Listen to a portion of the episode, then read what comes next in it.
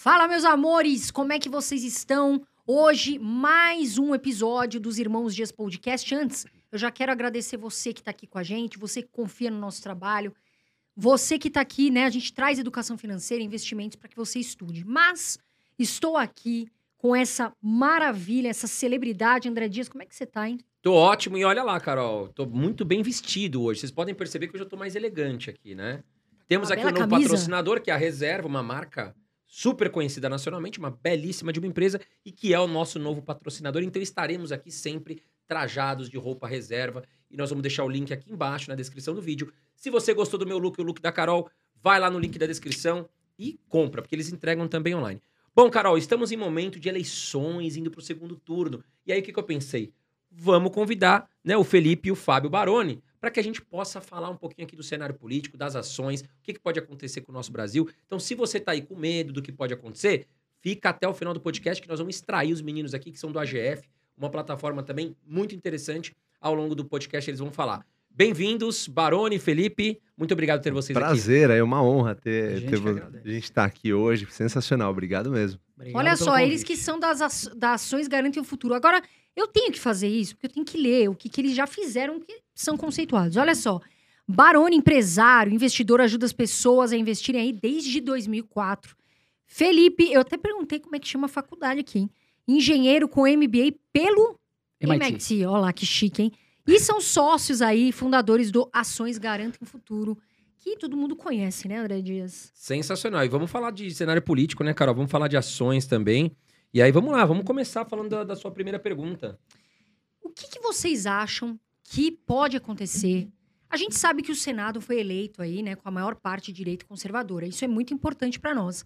Agora, como que vocês veem o país em termos de finanças, né, em termos de investimento, caso o Bolsonaro venha ficar ou o Lula assumindo aí o poder?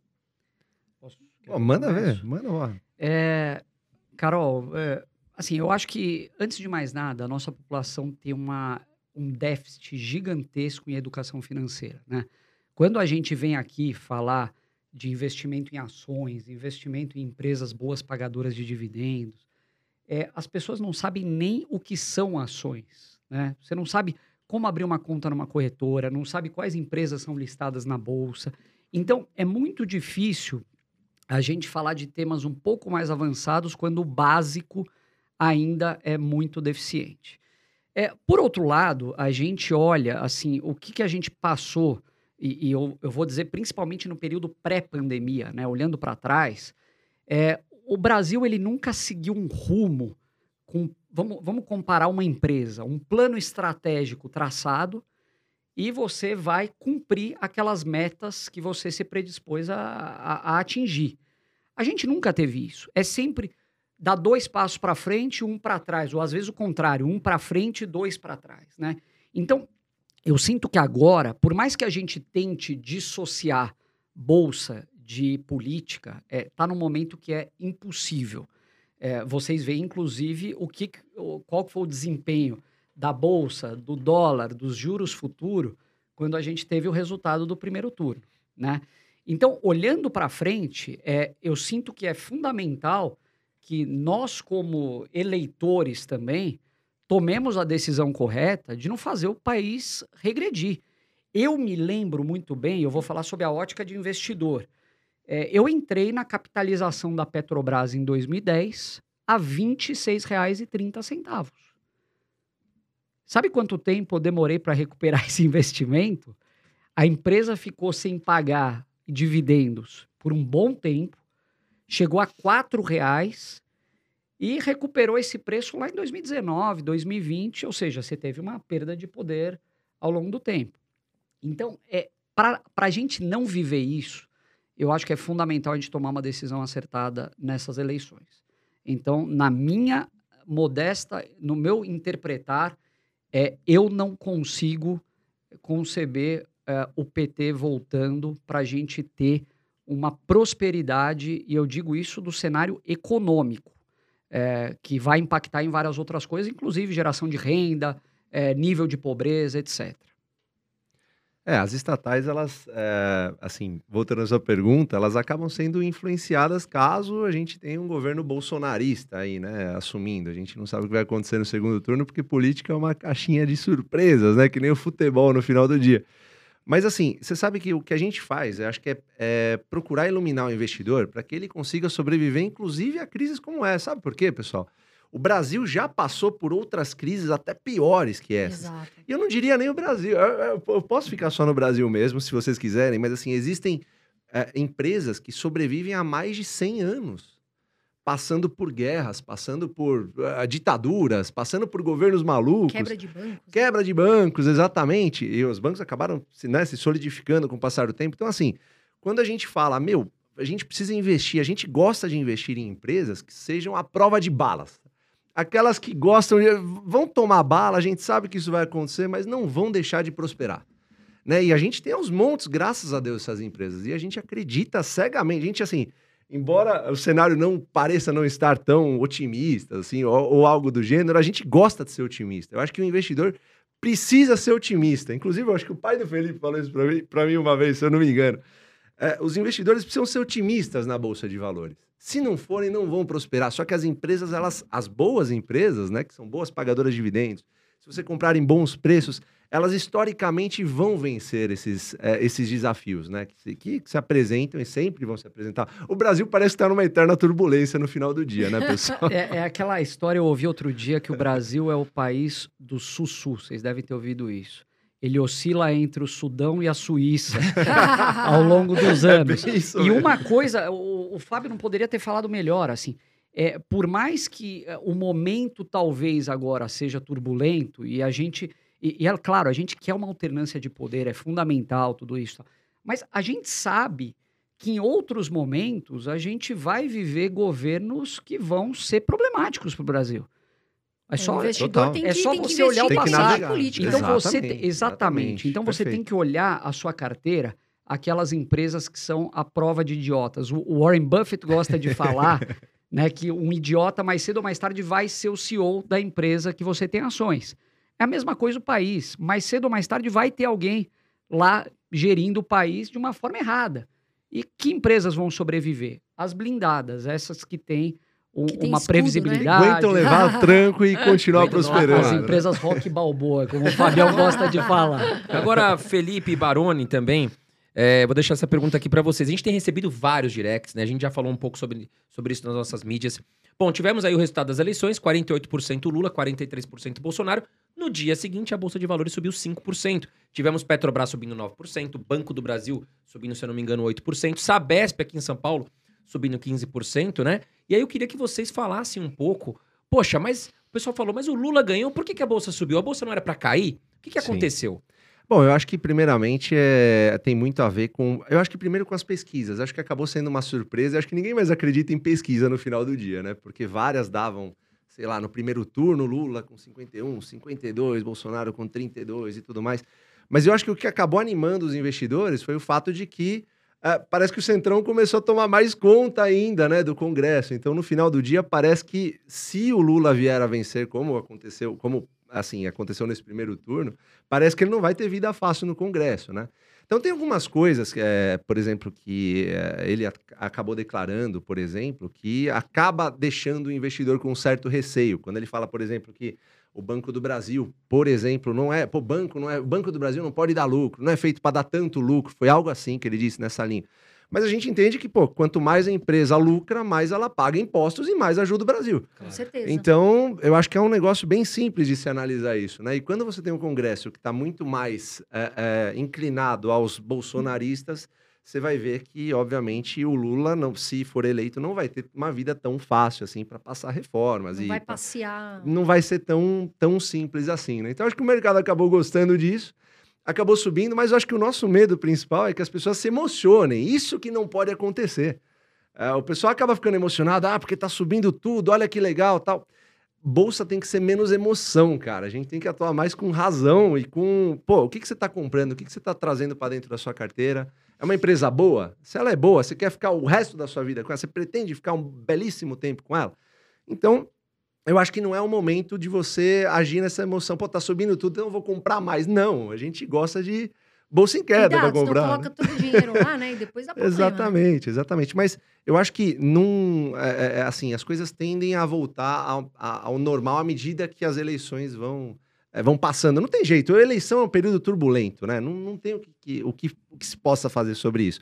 Mas é, o cenário é bem, o cenário assim é bem desafiador. Eu acho que para ambos os lados, tanto se Lula for eleito ou Bolsonaro for eleito, eles não vão ter vida fácil A- no a, grande verdade é que a gente não sabe, a gente Verdade. não tem bola de cristal, a gente não consegue prever e a gente não vai cair naquela tentação, talvez, de montar uma carteira para o cenário Lula ou montar uma carteira para o cenário Bolsonaro.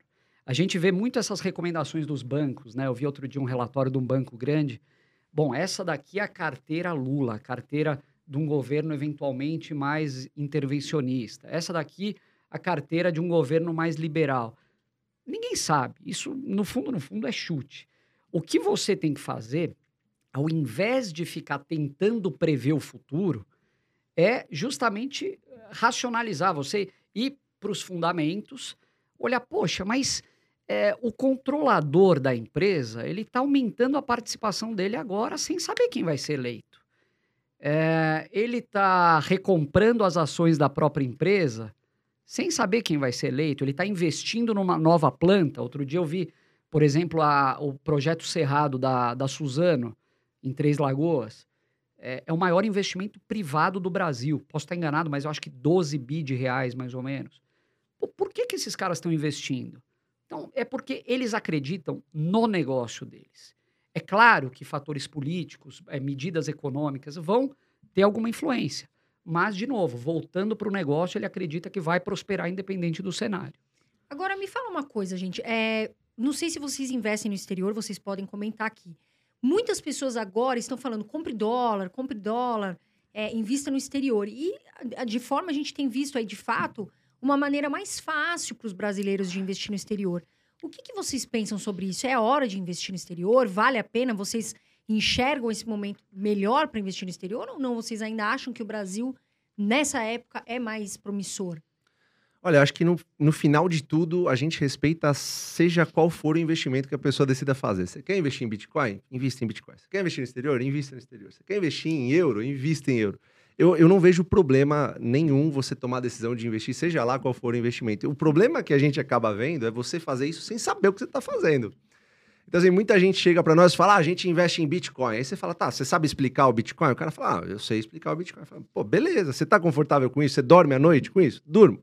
Então, beleza, acho que tá tranquilo. Você tá comprando dólar, você sabe, você sabe que ele pode cair 50% a qualquer momento ou subir 50% a qualquer momento. Você vai ficar emocionado em relação a isso ou não? Cara, sei, então tá beleza. Eu acho que assim, a gente não investe no exterior porque a gente crê que o Brasil é um verdadeiro mato alto. A gente acredita que existem, existam empresas aqui muito sólidas, maduras e não precificadas, né? Quando a gente vê, por exemplo, bancos, você pega um banco no exterior e um banco aqui fora, você- eu, eu sempre dou o exemplo do Banco do Brasil, ação que eu, dei, né, que eu, eu gosto bastante, já tô dando um monte de spoiler aqui, mas o Banco do Brasil, por exemplo, é, uma- é um, é um banco hoje que tem um valor patrimonial de 54 reais, sendo cotado a 40, 39 reais no dia de hoje, né? Então, assim, é, você tem oportunidades aqui que talvez não sejam, aliás, talvez sejam belíssimas oportunidades e outras. Você consegue conhecer a empresa, você consegue ir em reunião de acionista, você consegue se comunicar com a RI, como a gente faz, assim, direto. A gente vive ligando para RI de empresa e tudo mais, para encher o saco mesmo, É né? para saber Pra direitinho saber, como é que tá a claro, empresa, Nosso claro. dinheiro né? tá lá, pô. Vocês têm que saber o que vocês Como é estão que estão fazendo. tocando a lojinha, né? É, tá no positivo. Tá no ponto, como é que tá? Como é que estão as coisas? Então, assim, a gente acha que aqui tem muito mais oportunidade que lá fora. Mas é um erro você investir? De jeito nenhum. Se você acha que você tem oportunidades boas lá fora, meu, manda bala. Né? Só que não é a nossa estratégia. Até pelo jeito Barsi de investir, que a gente sempre fala, né? O Barsi, assim, é um cara que investe totalmente em Brasil. Ele também acredita que seja um belo de um mato alto aqui, né? Então, é, em função disso, a gente aprendeu assim também, né? Então, acho que a gente acaba ficando até um pouco meio enviesado nesse sentido. Mas é o que a gente acredita. A O gente acredita que investimento o Brasil no é... exterior, ele, ele tem fases, né? Então, é, a gente vê em alguns momentos as pessoas recomendando e, e geralmente são nos momentos errados que estão falando para você investir fora. É, e eu vejo dois tipos de pessoa que querem investir no exterior. Primeiro, é aquela pessoa que quer eventualmente fugir do Brasil. Olha, eu não quero ter exposição ao Brasil porque eu enxergo um risco tremendo aqui, então estou protegendo meu patrimônio lá fora. Beleza. Tem a outra pessoa que ela quer ter exposição em dólar, independente dessa. Só que para você ter exposição em dólar, o ideal é você levar o seu dinheiro para fora ou você colocar o dinheiro em ativos precificados em dólar no momento que você está com uma moeda forte, não quando você está com uma moeda fraca. Né? Então, é, é, geralmente, o que, que aconteceu um tempo atrás? No pico do dólar e no pico do S&P, a turma foi investir lá fora. Tomaram. Recente até, né? Agora, sim, outro... sim. Tanto é que, por um bom tempo, há alguns meses, ninguém fala em investimento no exterior, né?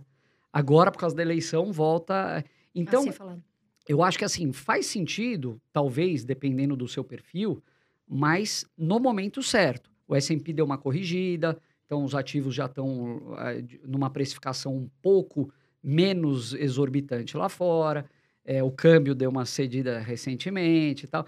Mas assim, é, eu acho que, de novo, voltando ao negócio do Bitcoin, você tem que saber o que você está fazendo. Não é porque o assessor falou, não é porque. Porque senão, cara, você está sempre. Você tá. Agora a moda é tal, é fundo imobiliário, vamos lá no fundo imobiliário. Agora a moda é bolsa. E geralmente, para você ser bem sucedido nos investimentos, você tem que ser contracíclico. Então, qual que é o melhor momento para você entrar na bolsa ou para você comprar ações? É quando todo mundo fala que a bolsa vai explodir, Quebrar, né? derreter, Exatamente. acabar.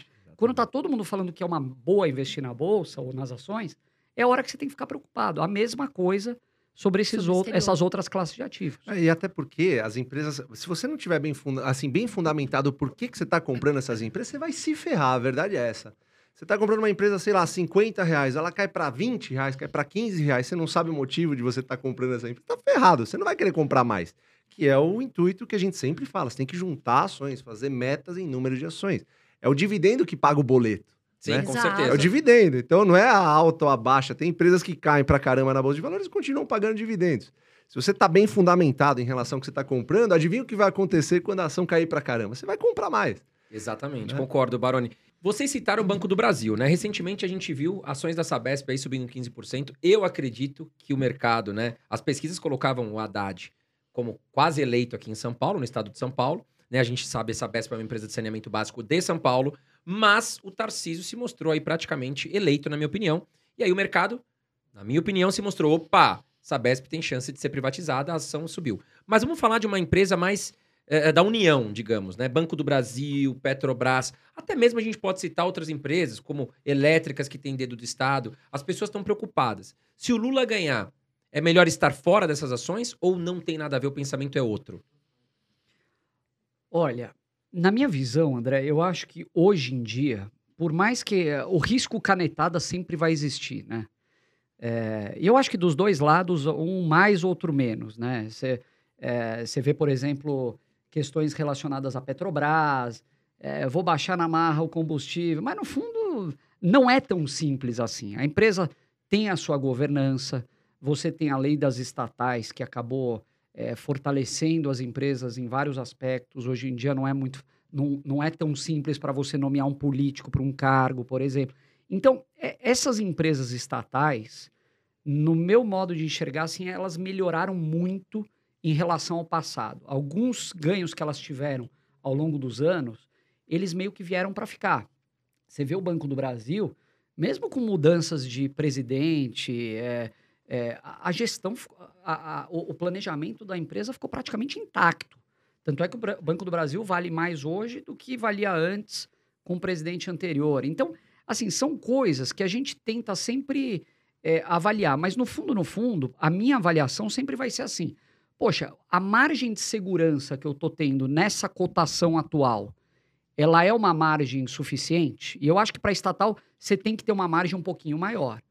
Se Sim. ela for uma margem boa, eu vou comprar, não, estou nem aí.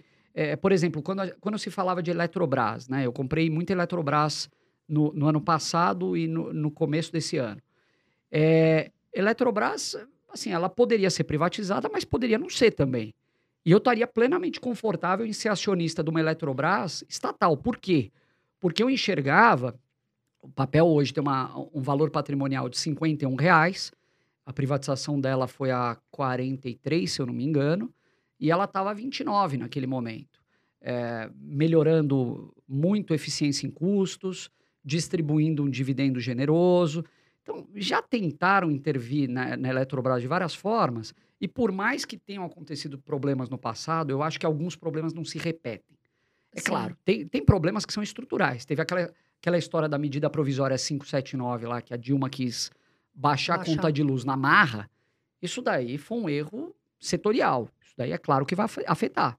Mas, de novo, eu acho que você investir é você correr riscos também. E dependendo do preço que você está pagando, alguns riscos eu acho que vale a pena correr. Em relação, vocês, a gente falou agora sobre essa questão de risco. Na carteira de vocês, vocês têm só ações que pagam dividendos ou vocês separam uma parte? Não, essa- essas empresas eu sei que ocorre um risco, mas podem valorizar. É, a gente tem várias. Na verdade, assim, dentro do AGF, nós somos três perfis diferentes. Isso que é legal. Os três acabam se complementando de uma forma muito bacana, por isso que o Barça acho que enxergou isso de uma forma bem, bem legal, né? Assim, é, o Felipe vai falar do dele, que eu acho que é legal pra caramba. Qual que é o perfil dele? O meu perfil é o mais. Eu não sei se posso falar palavrão aqui, mas é o mais cagão possível. Defensivo total. Fabião Eu é sou arroz com extremamente- feijão. Você sabe, pessoal, eu, eu, eu tomei muita pancada lá atrás na Bolsa de Valores. É, cara, de chegar a comprar a ação a 90 reais e ver ela cair para 90 centavos. Assim, é um negócio. Qual foi essa ação, você lembra? Uzi Minas. Caraca. E assim, o problema não foi ter comprado a Uzi Minas em si. O problema não é a empresa, longe disso. Baita Nem- empresa. Baita empresa, né? é longe disso. O problema é, foi eu ter decidido comprar a empresa para especular sem ter fundamento, sem saber o que ela fazia, sem saber quem que controlar. Esse é o problema do investidor. Problema do investidor é ele mesmo. A gente sempre diz que na bolsa de valores você é você contra você mesmo. Não tem, você não, eu não estou jogando contra o Felipe, eu não estou jogando contra a Carol, contra o André, não- muito menos contra o Barça. Não existe isso. Então, quando você parte da premissa que é você que tem que avaliar os seus critérios pelo motivo, pelo simples motivo de que é o seu dinheiro que você está tomando a decisão, que foi trabalhado, foi suado, você não pode errar. Ou se você for errar, que você erre da menor, cara, de uma forma que, meu, não É seja rápido, né? Exatamente, erre rápido. Então, assim, o que a gente percebe com o passar dos anos é que esses erros, eles continuam acontecendo, isso vai sempre acontecer, isso faz parte do processo, mas eles vão acabando, acabam que eles ficam cada vez mais refinados com o passar do tempo. Então, assim, baseado nisso, nesse pano de fundo todo, toda essa maluquice que eu passei para vocês aqui, a minha carteira é extremamente defensiva, eu tenho somente seis empresas na carteira, mas, assim, são empresas que eu tenho ah, constituído há muito tempo posição nelas, né? E esses dividendos delas me provêm um, assim, um, um- digamos assim, pagam meus boletos e sobra para que eu continue, né? É, exatamente. Então não é que eu não vou investir em oportunidades, mas eu me considero, eu, eu tento me considerar o, o mais burro possível da história da bolsa de valores, para sempre, na verdade é para manter a humildade, né, em relação a- ao fato de que a gente nunca sabe nada e a gente, se a gente sabe alguma coisa de alguma empresa, então é nessa empresa que a gente deve consolidar as nossas, as nossas metas, né? Que A gente sempre fala de fazerem metas em números de ações, né? Em participação. Então, eu acho que é isso que a gente deve buscar. E se você for parar para pensar, com o passar do tempo, é, é engraçado. Vocês podem dar uma olhada nisso. Dependendo da carteira que você tem, com o passar do tempo, é, é- é difícil que essas empresas não fiquem, assim, algumas fiquem melhores para você comprar em relação a outras, outras que você tem acabam subindo muito e não fica mais tão interessante. Mas com o passar do tempo, elas sempre ficam. Sempre existem oportunidades nessas empresas. Isso que eu acho mais bacana. Mas é uma. Eu vou partir para oportunidades. Eu setei assim, eu falei, ó, quando eu chegar em 23 vezes os meus custos, meu custo de vida, aí eu parto para oportunidades. Enquanto isso, eu sou o mais cagão possível. Mais seguro, mais defensivo. 23 Mas, vezes é ele tirou. Antes do Felipe falar a empresa dele, eu sei que Banco do Brasil faz parte dessas seis ações. Sim. Fica aí, vamos, a gente coloca vocês na parede aqui, né? É. Manda bala. Você pode citar algumas outras que fazem parte? Eu acho que Taesa talvez Posso. tá aí dentro. Totalmente. Assim, o Banco do Brasil é um caso maravilhoso, na minha visão. Não te porque- assusta indo pra mão do PT. Não, muito pelo contrário. Eu acho que se acabar indo para a mão do PT, eu acredito que a oportunidade para você aumentar o número de ações no Banco do Brasil vai ser formidável. Assim, eu não, não que eu torça para isso, mas a gente tem que ser racional. Pô, a ação tá caindo pra caramba, tá tudo uma porcaria. É hora de você comprar. É porque, é porque eu acho Né? que o que você está querendo dizer é que talvez nesse cenário se precifique o caos. Sim. Né? Pô, o Banco do Brasil vai quebrar, vai. E assim, a gente sabe que não vai quebrar. Desde, desde o Dom sim. João lá o negócio existe. Então, assim, tentaram quebrar durante alguns anos algumas estatais, não conseguiram. E eu acho que se não conseguiram quebrar a Petrobras naquele momento, Sim, ah, É, precisa ser muito competente para eu- quebrar uma sim, empresa de eu petróleo. Felipe compramos uma empresa em 2016, que é a Vale do Rio Doce. A Vale do Rio Doce estava num momento péssimo, terrível. aconteceu. Todo Sério, mundo sério, falando mal da reais, Vale. Oito reais e reais, gente né? falando que ia para cinco, para quatro. Tá bom. É, isso pode acontecer? Podia acontecer, beleza. Mas é nessa hora que você acaba comprando empresas que estão um pouco mais descontadas. É assim que deve ser. Então, assim, não o- pode não, fala da sua carteira. não, o, ban- o Banco do Brasil. então, tranquilo. O Banco do Brasil, eu comecei a montar uma posição fortíssima nela quando aconteceu a pandemia. Na pandemia, até, até 30, 32 reais, eu só comprei Banco do Brasil. Tá. Foi a única ação que eu comprei. Quando ela passava disso, eu não comprava, juntava. Quando ela voltava, Banco do Brasil de novo. E assim, foram, foram anos fazendo isso. Então, ela hoje acaba ficando a maior posição. Se amanhã for uma outra que começou a cair, já tem uma outra que está começando a cair aí, provavelmente vire a maior posição em função dos novos aportes serem nelas, ne- nessa empresa. Então, aconteceu com a Taesa também entre- entre 2014 e 2019, aconteceu com eh, geradora e transmissora Tietê antes disso. Então, assim, é, é- é um negócio cíclico, isso acontece, e a decisão é totalmente sua de errar ou acertar, mas de acordo com as suas convicções, com seus fundamentos. Porque se der uma porcaria em alguma empresa, você não vai poder recorrer ao seu youtuber, você não vai poder recorrer ao AGF, nem a ninguém. é Você é o responsável. Você é o responsável por apertar Exatamente, o gatilho. E a Vale exatamente. continua ainda ou saiu? Não, a Vale foi uma das poucas oportunidades que a gente comprou para e isso foi para Pra assim, alavancar a carteira. e foi uma porcaria, na verdade. Para mim, minha concepção é essa. Porque, assim, eu comprei a 11 reais na época. Eu falei, a hora que chegar a 22 eu saio para ir para minhas Taesa, que eu já tô comprando. Passou seis meses, acho que ela dobrou de preço. E ah, passou mais alguns anos, ela foi para 130 reais. Aí bate aquele O- O arrependimento. investidor é um eterno insatisfeito. voltou, né? E voltou, mas já voltou também.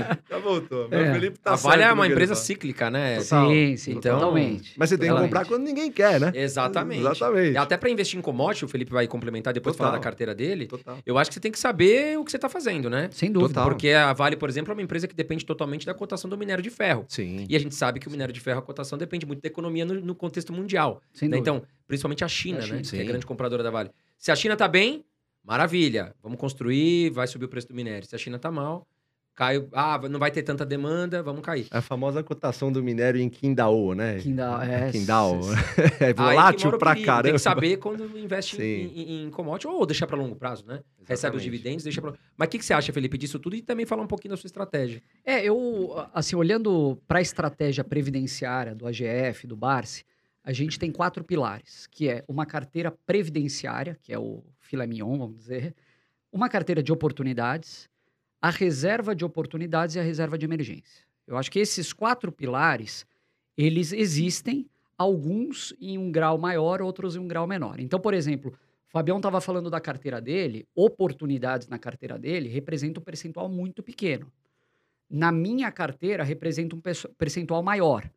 Então, diria que hoje está em mais ou menos uns 30%, e eu acho que está no limite. Né? Para a pessoa que quer ter uma carteira previdenciária, é, você começar também a crescer demais em oportunidades, você está reduzindo o teu ingresso de dividendos. Né? O o pinga-pinga ali vai diminuindo. Então, é, o objetivo da carteira de oportunidades nada mais é você se aproveitar de momentos em que você enxerga essas oportunidades, algumas escandalosas às vezes.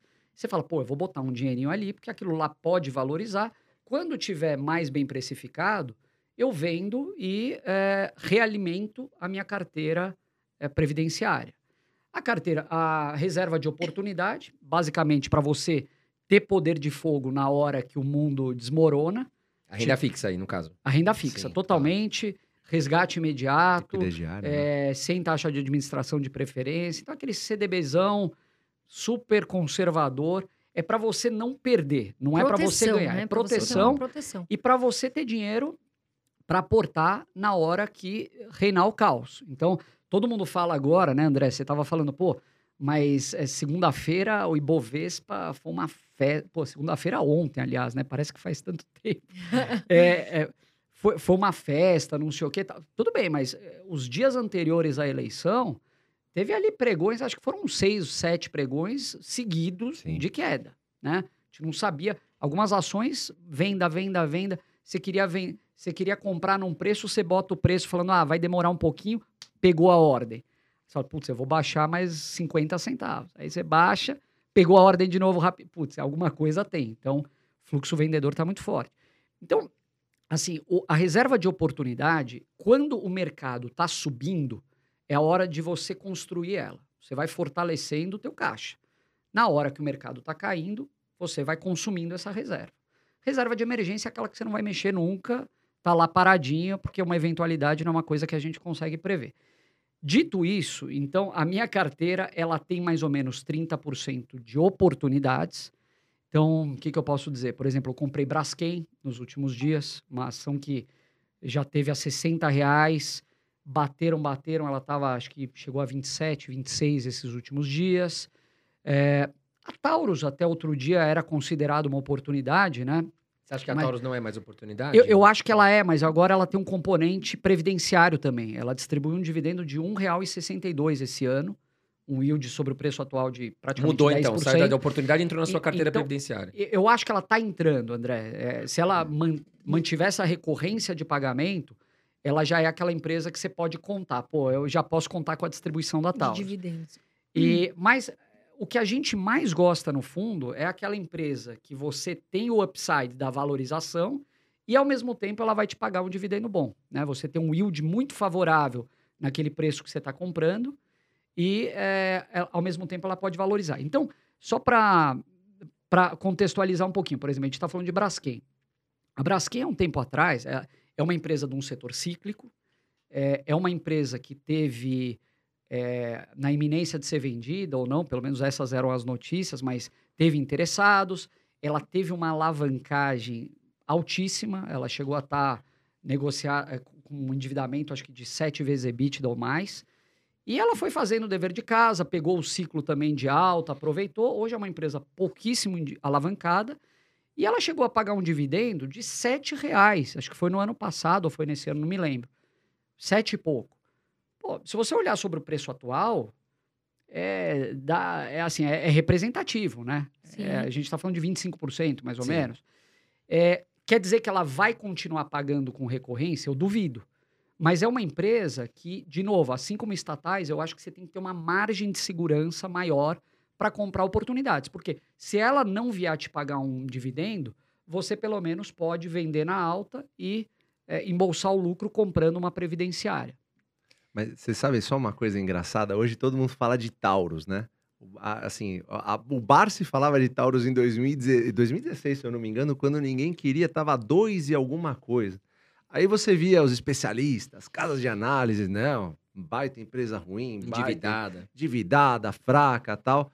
E a gente acabou fazendo o que as pessoas não fazem. Fomos visitar. Vamos lá ver como é que funciona. Fomos atirar lá de Gastar sola de sapato. Gastar sola de sapato, exatamente. Fomos atirar de metralhadora lá, ver, os, ver, ver as armas, eh, como é que funcionavam, conversamos com o pessoal lá.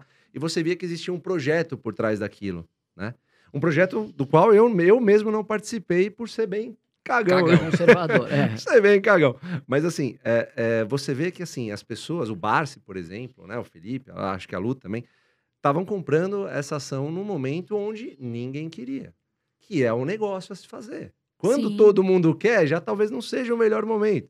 Existem oportunidades que são que ficam assim muito tempo eh, sendo apenas oportunidades e não saem daquilo. A gente tem uma empresa, por exemplo, como a Paranapanema, que aconteceu a mesma coisa. É, é um, assim, é, é um, também é um fator de estudo, digamos assim. A Paranapanema não vingou do jeito que a gente achou. Mas quando a gente fala não vingou, é não vingou até hoje, né? O futuro a gente não sabe, né?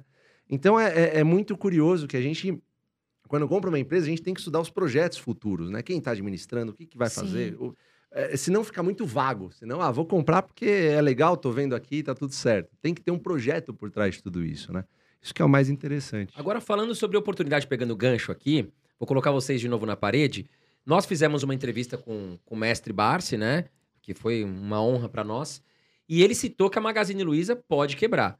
Enquanto isso, a gente vê outras pessoas falando: olha lá, Magazine Luiza caiu muito, 90%, virou oportunidade. Qual a opinião de vocês sobre Magazine Luiza? Que a gente sabe que vem remodelando todo o projeto dela, vem se estruturando para mudar um pouquinho aí o case. Mas eu queria ouvir de vocês qual que é a opinião de vocês. É oportunidade, como alguns falam, ou pode quebrar, igual o Barça falou?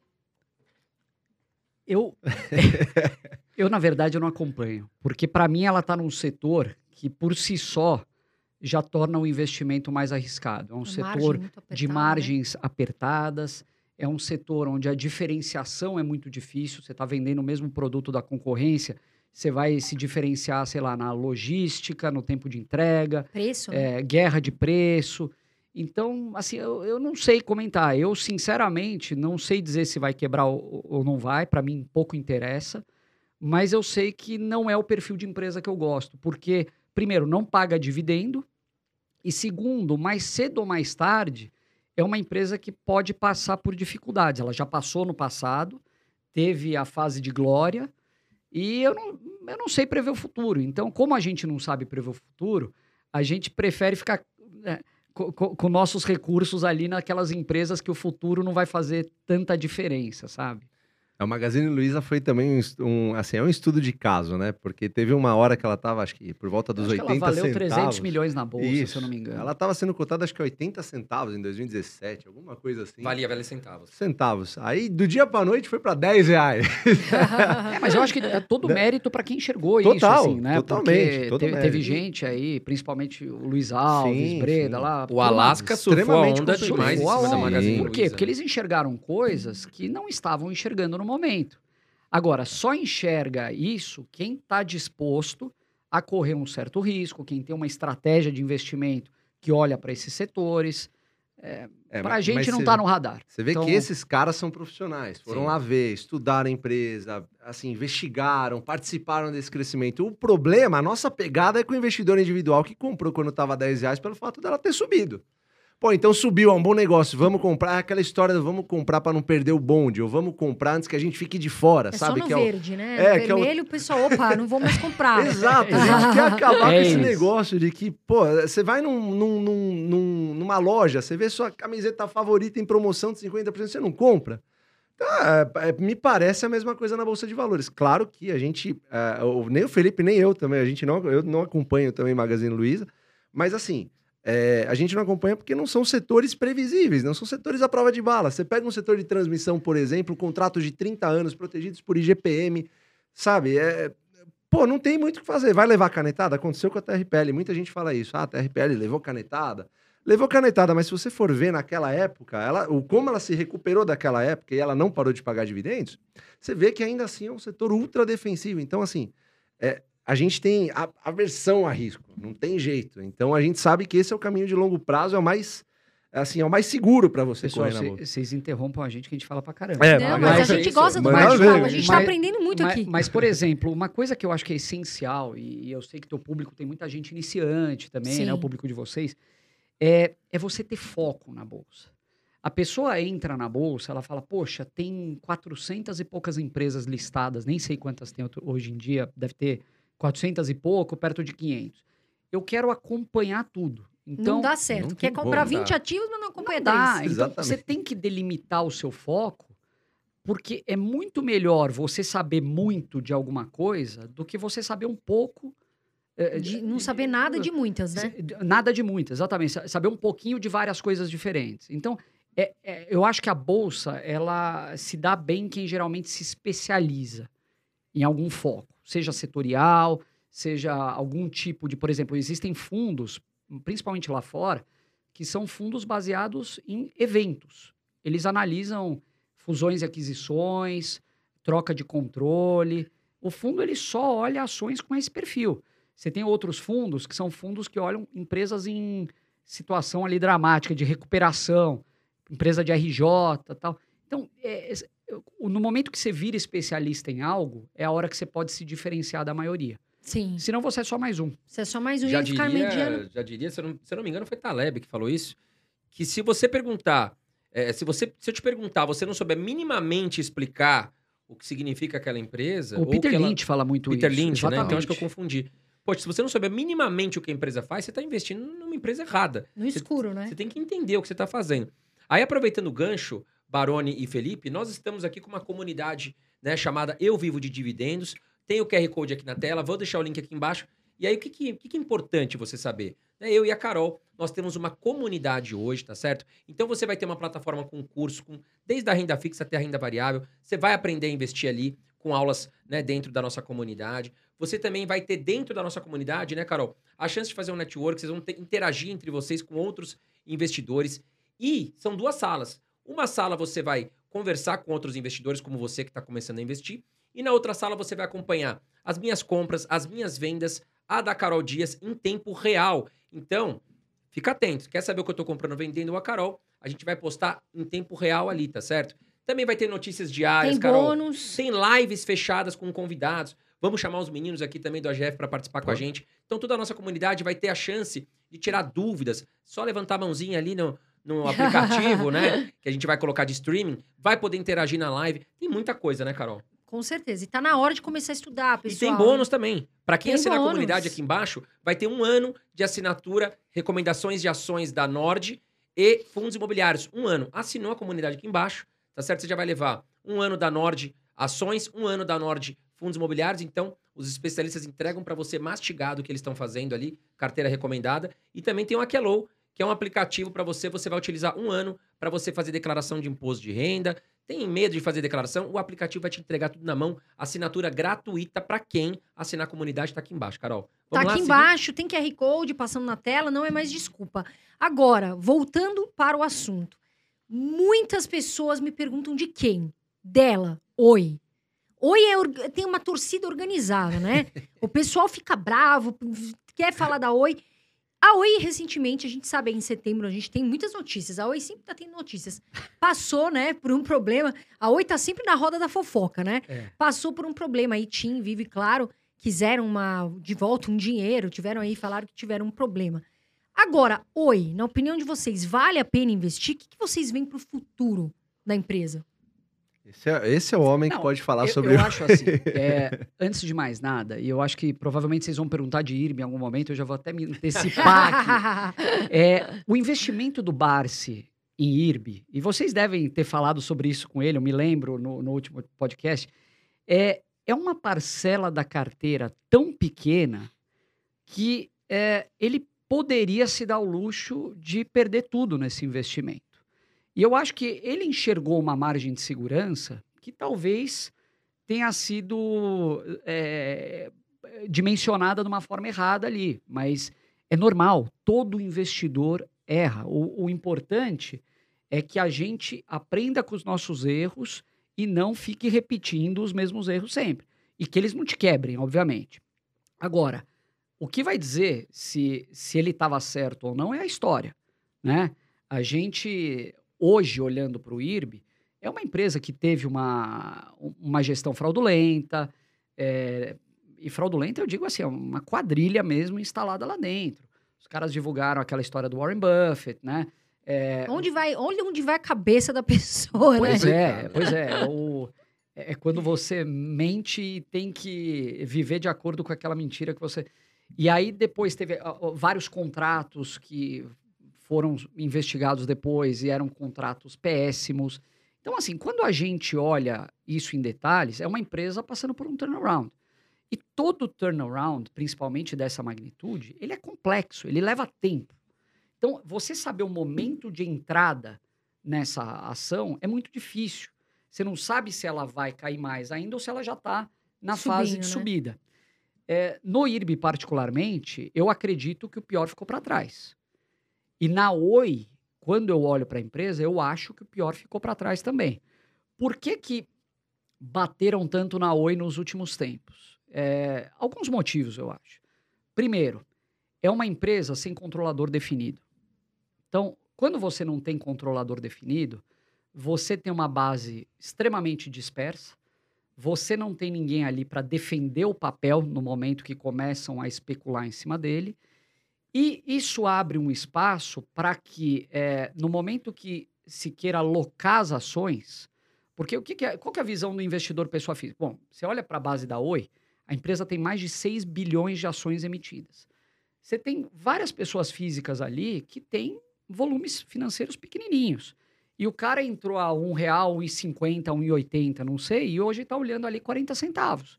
Sim. Ele fala, pô, eu quero ter um rendimento extra aqui, vou botar minha, minha ação para alugar. Então, o volume de locação começa a pesar tanto sobre o papel que isso acaba fazendo com que ela não desenvolva também. É um, é, é- é um freio de mão puxado, vamos dizer. Então, esse problema da base é, empresa sem controlador, base extremamente locada. Você, é, nos últimos tempos aí, locação subiu de uma forma gigantesca. Segundo, é, a base é extremamente grande, 6 bilhões de ações é um negócio surreal.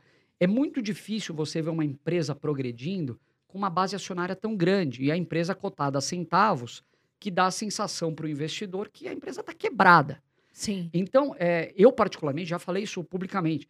Eu acho que a Oi já deveria ter grupado as suas ações. Quando fala grupamento, putz, O pessoal fica todo tudo com fala, medo, né? Nossa, porque vai despencar. Não. Não, eu acho que uma base acionária grande, por que, que ela é grande? Porque ela foi fruto de várias capitalizações, teve conversão de debêntures. Então chegou no momento que ela está com uma base que ela deveria enxugar isso, na minha opinião. Você enxugando, você vai para uma cotação mais alta, vai levar um monte de especulador para o mercado fracionário, porque eh, o, o lote de 100 vai passar a custar mais, e você vai, vai oxigenando essa base, deixando a empresa com investidores mesmo, que querem o futuro da empresa. Desculpa eu tá parar me- de alugar tanto as ações. né? É, Tanto- exatamente. Desculpa eu estar me Porque tá alongando, muito mas eu acho que é volátil, né, importante. Felipe? E aí, assim, olhando para o futuro da empresa, qual que é o grande, a, a grande espada dela aí? Acho que é o, a questão do endividamento. Né? Sim. Por, por mais que ela tenha feito, vendeu a área móvel, vendeu torres, é, entrou no negócio de fibra com o BTG, então fez vários movimentos, mas ainda assim a alavancagem dela tá alta. Na minha visão, eu não acho que ela deveria estar custando 40 centavos. Eu acho que é uma empresa que deveria estar custando mais. Eu acho que é uma empresa que tem um valor maior. É, ao mesmo tempo, ela tem uma dívida em dólar também que pesa. Então, você vê alguns dias aí o, o dólar é, caindo, a Oi ajuda. Esse é um fôlego adicional para ela. Agora, olhando no longo prazo, pô, se o Barsi hoje, que investe com 83 anos, ainda mira o longo prazo, pô, por que, que a gente não vai mirar? Então, hoje em dia você tem um contingente de investidores muito impacientes. O cara comprou a ação, ele, Ele, quer, quer que ter o retorno ter... em um ano. Se você entrar numa encrenca do tamanho da Oi, eu acho que você já tem que saber, né? conversar com o teu estômago ali e falar, olha, você vai ter que aguentar um pouquinho mais. Então, assim, eu acho que o futuro para a empresa ainda tem algumas coisas eh, complicadas no meio do caminho. Vai sair da RJ e tal. Mas eu acredito que é uma empresa, uma empresa que possa prosperar no futuro se ela fizer a lição de casa em alguns aspectos. E essa questão agora que a Vivo, a Claro e a TIM estão falando que, opa, peraí, você me passou a base aqui, mas não, não vale isso. Pois é. Acho que tá em 3 bilhões que talvez, talvez a Oi vai ter que renegociar aí com, com o consórcio, né? É, elas já, já inclusive deram entrada no processo de arbitragem, né? Sim. Então, e o ju- juiz, se eu não me engano, hoje determinou que elas precisam pagar em não sei quantas horas aí, um bilhão e meio, alguma coisa parecida para a Oi imediatamente. Acontece que no momento de leilão lá da área móvel, é, existia uma certa concorrência. Né? Apareceu um competidor, se eu não me engano, era, era a Highline ou não? não me eu acho que lembro. era, acho Sim. que era. Acho que era a Highline, talvez. E eu acho que eles não quiseram perder o negócio naquele momento. Então, eles eh, fizeram uma oferta acima do concorrente, levaram os ativos, só que pagaram mais do que eles gostariam e agora. eh, Eu estou falando a minha visão, tá? Sim, É, não tem nada comprovado. não tem nada a comprovar, pelo contrário. Mas, assim, de certa forma, é, eu acredito. Para mim, essa história está muito estranha, porque é, a documentação foi olhada em detalhe, foi tudo passado, o, o- todo o processo de data room que se faz numa eventual aquisição, eles ficaram mergulhados ali durante um bom tempo.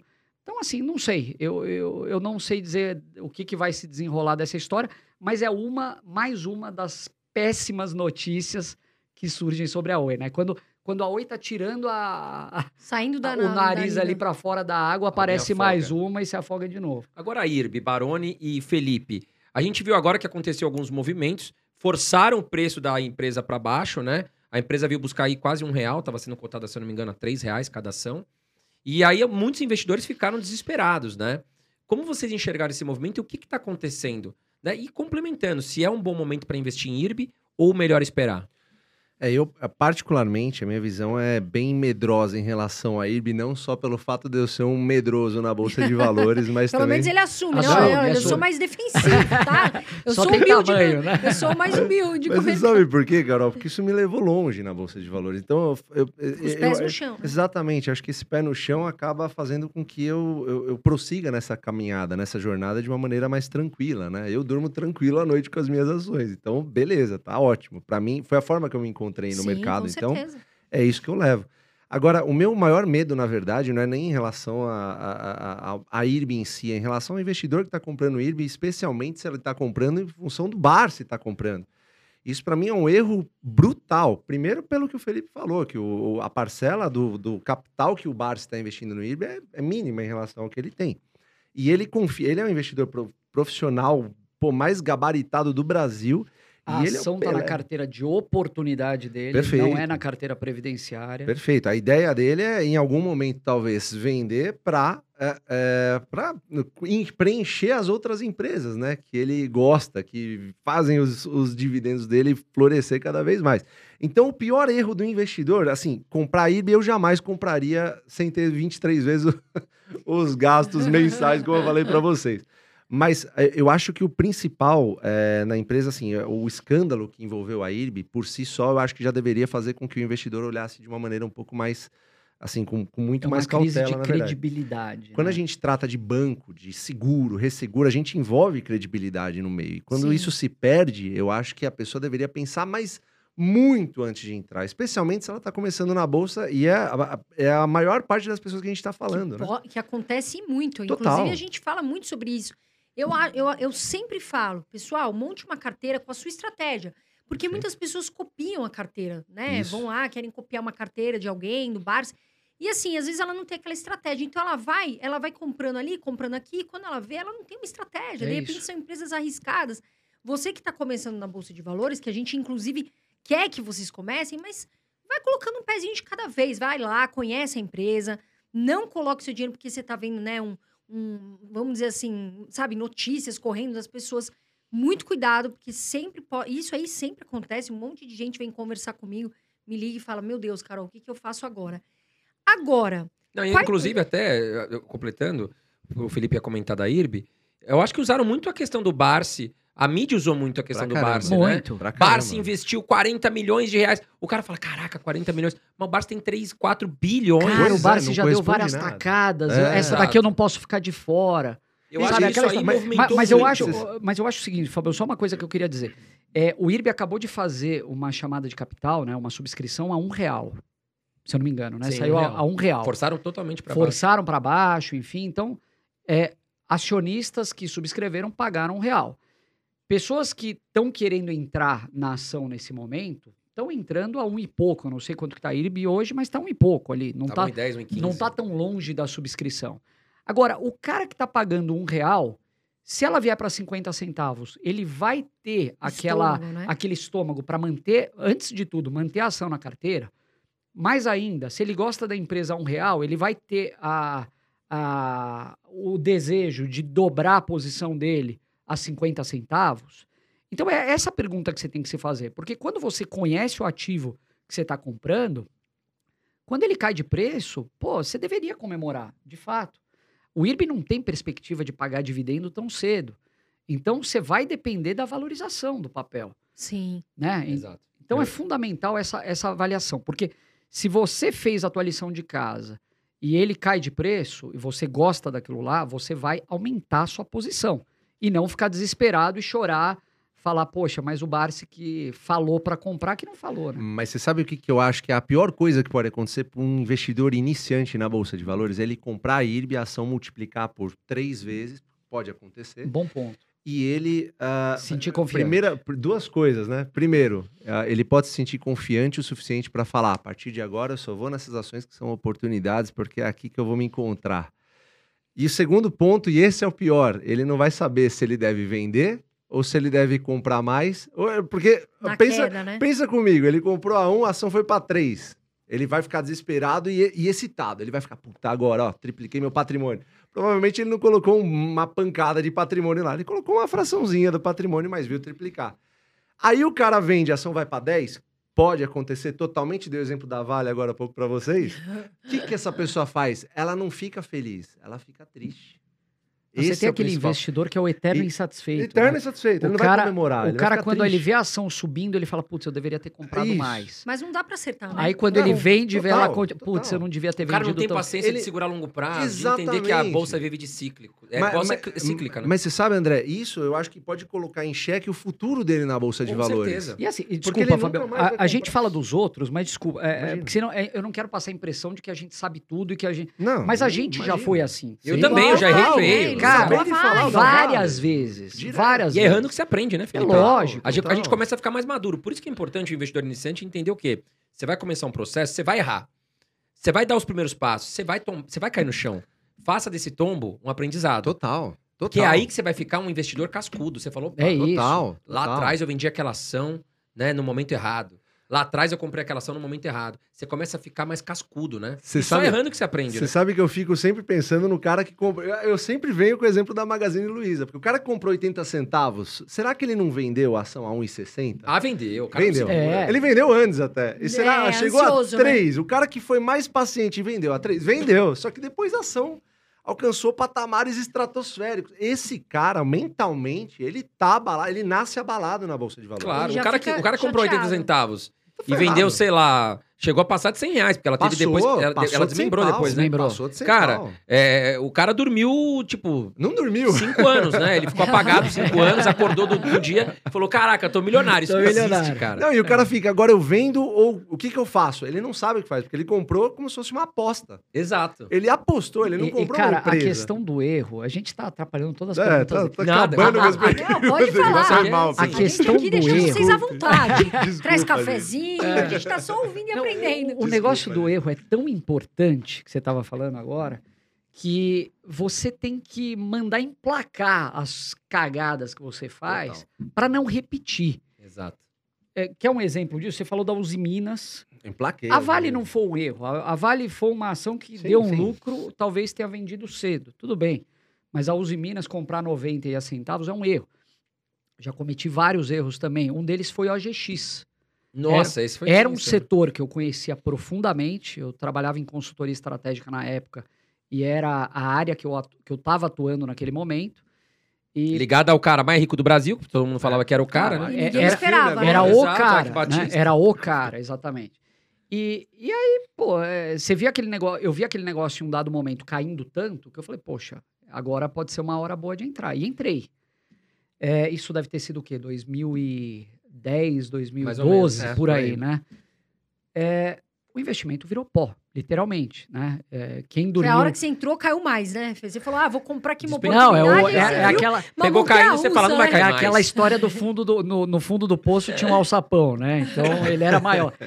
E aí, o que, que eu fiz com a GX? Eu não vendi. Eu não vendi uma ação e, e acreditei que ela pudesse recuperar. Talvez o segundo erro, o primeiro erro investir, o segundo acreditar. Eu não vendi. Perdi tudo que eu investi nela. Essa ação, que eu acho que depois virou, ela foi modificando e virou domo, né? Eu deixei na minha carteira até algum dois anos atrás, alguma coisa assim. Por quê? Para eu olhar todo santo dia Colocou até um... e lembrar, um- como é que chama falar, aquele olha, negócio quadro, colorido, né? é, ó, Fixou na primeira linha, né? O post-it. É. É, para você lembrar o, como custa caro um erro, quanto às vezes demora para você recuperar, quando recupera, mas Sim. muitas vezes nem recupera. Então isso é fundamental, é você olhar para o teu erro, não voltar a repetir. Se você conseguir fazer isso com o erro dos outros, melhor ainda. Melhor ainda. É, não, a gente costuma fazer nas nossas lives isso. A gente abre live pra fazer erro às vezes. Ó, isso aqui é tudo que a gente E o errou. pessoal Tá aqui, quer ó. ver também, né? Porque não dá Mostra. só pra acertar, É, né? mostra boleta, né? Nota de corretagem. boleta. Ah, legal, vocês aliás, têm, lá época dentro do AGF vocês fazem lives fechadas. Fala, Sim, fala um sim. pouquinho, conta um pouquinho pra gente. É, o AGF Mais ele nasceu como um perfil privado do Instagram, né? A galera pedia mais, né, informações Contato e- sobre, sobre empresas e tudo mais, o que, que a gente estava fazendo no dia a dia do investidor, né? E a gente acabou fazendo um perfil privado no Instagram, só que tomou uma proporção tão grande que a gente, através até de um outro sócio, o Jean aí, que está nos ouvindo, abraço para ele, é, trouxe uma tecnologia nova, né? Ele, tinha uma outra plataforma e trouxe agora uma plataforma muito mais rebuscada, digamos assim, uma bem mais completa que a gente montou junto com o que ele já tinha, né? e a pedido dos investidores. Então, assim, uma coisa que a gente faz bastante é sempre ouvir o investidor. Então, assim, basicamente tudo que o investidor uh, uh, nos pede, que falta de informação de alguma maneira no mercado, a gente conseguiu criar dentro de um ecossistema gigantesco. Então é de investidor para investidor que é feito mesmo, né? Então lá a gente possui algumas lives que a gente faz semanalmente e tudo mais. E a gente tem uma parte, por exemplo, que é um radar onde as pessoas colocam o que, que elas estão fazendo na bolsa e o principal, que é o racional. Além disso, você tem as calculadoras de preço teto das empresas e tudo mais. Isso torna a vida do investidor um pouco mais tranquila, em função de que a gente sempre defende que esse investidor ele deve ter uma vida tranquila. Investir é para te deixar tranquilo. Claro, com certeza. Total. Esse é o intuito de tudo. Então, quando você perde muito tempo olhando notícia de fontes diferentes, fontes duvidosas, você acaba ficando. Nossa, fonte duvidosa é um perigo. É um perigo. A, a gente exatamente. quer desmontar aquela noção de que o, o AGF, até um slogan que surgiu por acaso, é que menos é mais. A gente quer mostrar para as pessoas que investir, você não precisa. Às vezes eu, eu falo assim, sei lá, imagina você falando com a sua tia de setenta e tantos anos que você investe na bolsa. Ela pode ter aquela visão de que para você investir você precisa ter todas aquelas telas e estar tá acompanhando tudo é, ansiosamente o tempo todo ali e tal.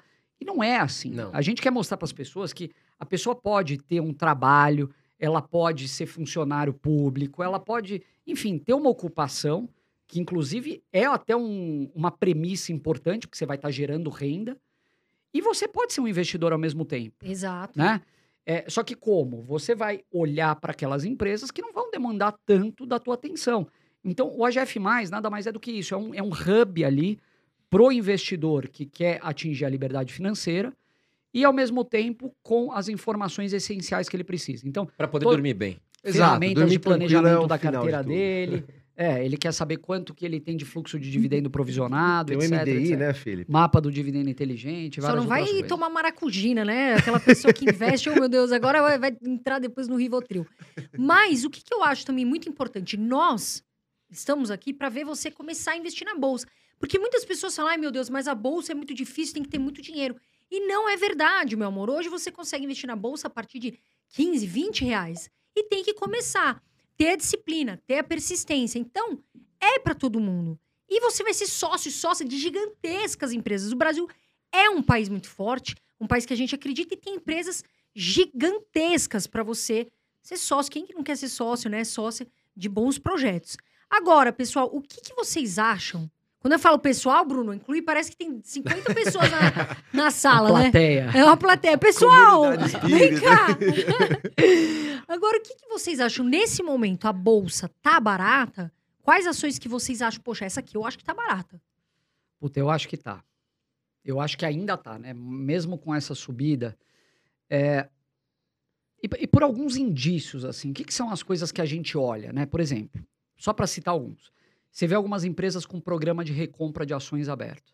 Itaúsa, quem mais? É, Cosan, Suzano acabou de encerrar, Vale. Então, se as empresas estão recomprando suas próprias ações. Elas não são bobas, né? Elas não são bobas. É, segundo, a gente vê grandes investidores e alguns controladores, inclusive, aumentando posição nas empresas que eles têm. Você viu recentemente o Juca Bidala, na, um dos maiores investidores da Bolsa Brasileira, na CEMIG, aumentou posição. Por quê? Você vê o BlackRock em algumas outras empresas, acho que foi na Cogna recentemente que eles aumentaram. Até no IRB eles aumentaram. é, que mais? Aquisições ou tentativas de aquisição acontecendo. Você vê Fleury e Pardini. Baita é, empresa. O Mubadala que tentou comprar o Burger King. Então, por que, que essa turma está querendo comprar? É porque eles enxergam que está barato. Se estivesse caro, eles estariam tentando outros movimentos e outros usos do caixa. E por fim, assim, quando a gente olha histórico de múltiplos, e histórico de yields, você vê que a gente está ainda num momento interessante. Então, muitas ações cotadas abaixo de valor patrimonial, várias empresas com relação preço-lucro abaixo de 10, algumas abaixo de 5. É, que mais, Fabião? Yields de dois dígitos, uh. né? Em muitos casos. Então, assim, eu acho que hoje, quem compra. E, e dificilmente a gente fala compra bolsa, né? A gente sempre olha ações específicas. Mas quem comprar algumas boas empresas hoje está é, comprando com uma margem de segurança. Vai subir daqui a pouco? Não sei. Não quero saber, não faço a mínima ideia.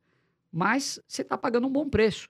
E como a gente quer acumular ações no longo prazo, é, eu acredito que seja uma hora boa para ir às compras. Vo- Vocês não acham, né, ainda nesse, nesse assunto, que as eleições travaram um pouco? A gente está andando com a bolsa com o freio de mão puxado? Acho. Porque se a gente olhar, o Brasil agora, a gente está começando. A gente chegou, na minha opinião, a gente chegou no, no- no- no topo da taxa de juros, 13,75. Se muito chegar a 14, é minha opinião, né? Tudo pode acontecer. Mas controlamos a inflação, muito até pela queda do preço do combustível. Então vocês não acham que a bolsa já deveria estar andando mais? A, a eleição precificou para baixo a bolsa de valores, Baroni? Cara, a eleição, ela sempre vai ser um, um freio de mão na economia, não tem jeito. Principalmente no. Não era pra ser assim, né? Nos Estados Unidos não tem nada a ver. A eleição tá comendo solta lá e geralmente a bolsa tá andando, tá fazendo o normal, né? Mas aqui há interferência ainda, né? As eleições interferem no mercado de uma maneira chata, inclusive. Legal por outro lado, porque você consegue acumular mais ações, mais boas empresas, que pagam mais bons dividendos e o principal, a bons preços. Não adianta ter uma empresa muito boa num preço horrível, né? Lá no teto, você não vai comprar. Agora, eu queria eh, colocar em questão aqui a parte do dividendo, porque muita gente faz uma confusão danada em relação a dividendo com CDB, com taxa de juros. O cara chega e ele fala: "Não, eu vou comprar essa empresa que está pagando 9% de yield ao ano, mas, pô, se eu deixar no CDB, eu estou ganhando 13%. Isso é um erro muito comum entre os investidores, principalmente os investidores que estão começando, né? Porque a empresa ela se defende, ela tem aquela, aquela garra de se defender porque ela repassa os preços, ela, ela absorve os impactos da taxa e ainda distribui dividendos, lucro líquido real no bolso. O pessoal que está ouvindo a gente aqui, pelo amor de Deus, não façam confusão. Dividendo é uma coisa, CDB é outra coisa. Então, quando a gente vê uma empresa que é bem tocada, num bom setor, que tem bons projetos e ainda paga bons dividendos de lambuja, a gente tem que agarrar de vez e mandar ver, não soltar mais. Isso é uma coisa que é, é, acontece e tem aos montes. A gente fala que a bolsa é, tá barata, eu, eu compactuo com essa ideia, eu também acho que tá barata, tem projetos muito baratos, mas se você for dar uma olhada, quando a bolsa também estava lá no pico dela, que ela chegou a 120 mil pontos, ainda assim existiam projetos baratos. Você ainda Verdade. tinha boas empresas para você comprar. Então, eu posso citar a Sanepar, por exemplo, naquela época que estava 120 mil pontos, acho que a Sanepar estava 4 reais, está mais barata ainda agora. 3,50. Três e Sanepar, poucos. É uma ação que eu não entendo. Paga bons dividendos. Paga bons boa, Por, por mais né? que você tenha, por, por mais que você tenha influência dos juros no valuation, né? Sim. está aumentando a taxa de desconto, mas ainda assim, você fala, pô, não deveria estar custando só isso, né? Meu, PVP Exato. de 0,70, 0,68 para Sanepar. É uma empresa é. que Você tem a lucros Gepar, né, que fica lá é, Exato. comandando. Eu acho que foi isso, né, sabe? Baroni, que eu acho. especificou, eu né? O governo sim. meteu o dedo ali. Desde então, a Sanepar não consegue... Não, mas você sabe que isso já sair. aconteceu outras vezes. Se eu não me engano, se, eu- se não me falha a memória, entre 2012 e 2015 aconteceu um processo parecido, onde ela ficou andando de lado por muitos e muitos anos. Mas isso se traduz numa bela oportunidade. Eu posso falar da Sanepar aqui, mas eu falo da Taesa, que eu fiquei comprando em 2014 até 2019. De 2014 até 2019, ninguém gostava de Taesa. Não pagava um bom dividendo, não alugava ação pra caramba. Tinha burburinho de que ia ser vendido pra Semig, aí caía pra caramba. Era uma ação de viúvas, se você for ver.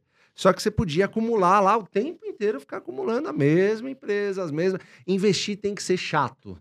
Se investir for legal, se você estiver emocionado, tem coisa errada. Ou tem, eu acho que o Paul Samuelson diz isso. Ele fala, pô, se você, se você quer emoção, você pega 800 dólares, vai pra Vegas apostar. Exato. É bem, é bem lá no assim. jogo, tem um jogo lá é, da é- é bruxinha. monótono, né? Monó- é monótono, Tem não é muitos legal. dias, dias, semanas que a gente não compra nada, Exato. não faz nada Sim, na bolsa. Exato. E o Barça também, é igual, tá? Mesma Eu faço coisa. compras uma vez por mês. Perfeito. Independente é. se a bolsa tá alta ou baixa, eu vou lá olhar minha carteira. Pô, Estados Unidos está oferecendo mais oportunidade, ou, sei lá, renda fixa, ou vou colocar no caixa, ou vou comprar Perfeito. ações. Ah, Você tem agora- que ter uma estratégia definida, é isso que é importante. né? Perfeito. Concordo. E eu Perfeito. acho que só duas coisas rapidinho. Primeiro, isso que você está falando daquela empresa que está sempre. Você olha e fala, putz, ela está sempre naquele mesmo preço, né? Mas se ela estiver evoluindo, ela está gerando mais caixa, ela está crescendo, etc. É, em teoria, e continua distribuindo dividendos, em teoria, você está comprando cada vez. Com aquele dividendo que você recebeu, você está comprando cada vez mais uma empresa mais barata.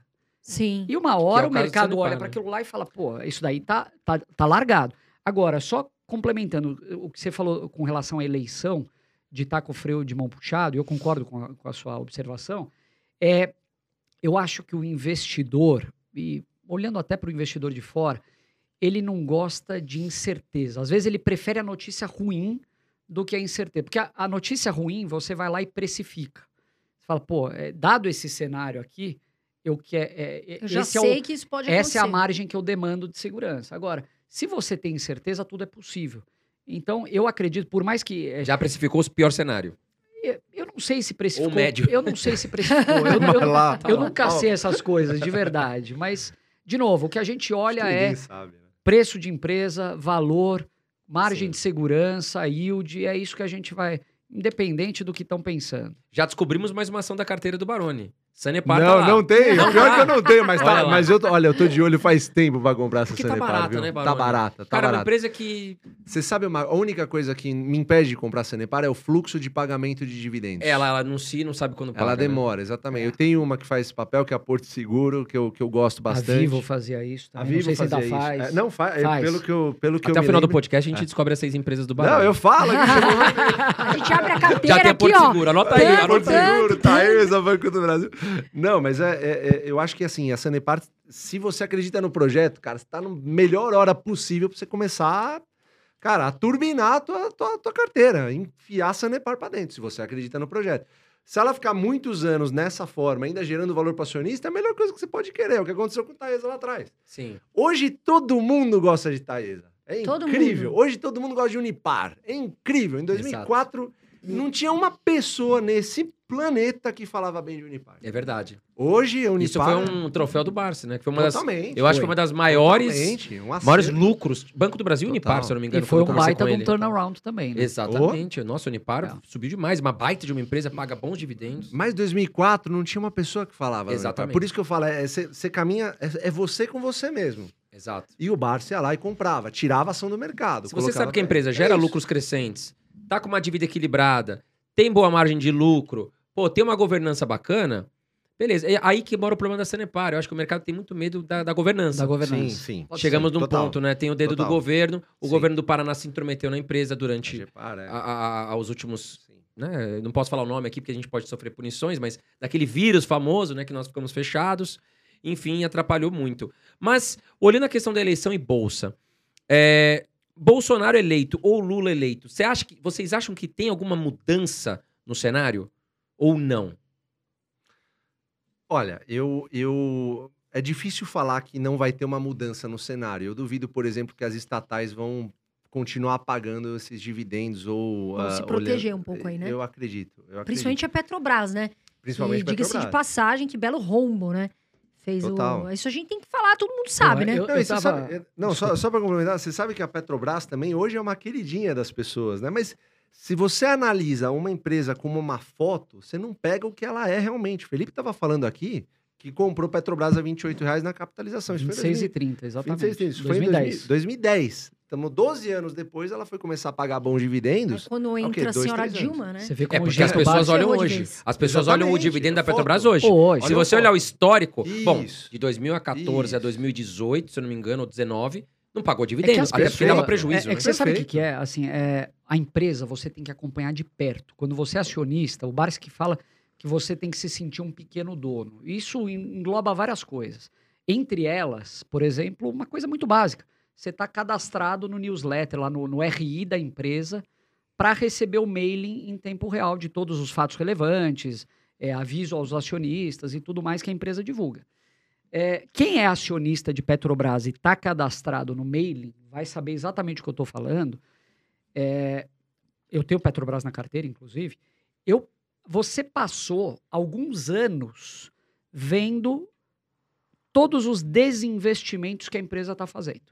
É um e-mail por semana que chega do RI falando: olha, agora a Petrobras está se livrando da planta. Não fala se livrando, mas está leiloando. Subentendido. Tá ali. mandando embora, Faz até planta. aquele, o cara jogando no lixo assim, ó. É. A- aqueles investimentos que nunca deveriam ter sido feitos. A planta de fertilizante de não sei onde. A planta... Ontem chegou, eu até postei isso, é, ela está se, se desfazendo de 8 mil quilômetros de fibra ótica. Não é o que ela, não é o que ela trabalha, não tem o nada a core business da Nada empresa é explorar e produzir petróleo e gás. Então, é- é- isso eu digo isso porque para você ver o quanto de tempo leva para você corrigir uma rota errada. Eu me lembro, em 2010, 2010, 2011, o plano de investimentos da Petrobras, ela sempre faz o plano de cinco anos. Ela previa um investimento de 225 bi de dólares.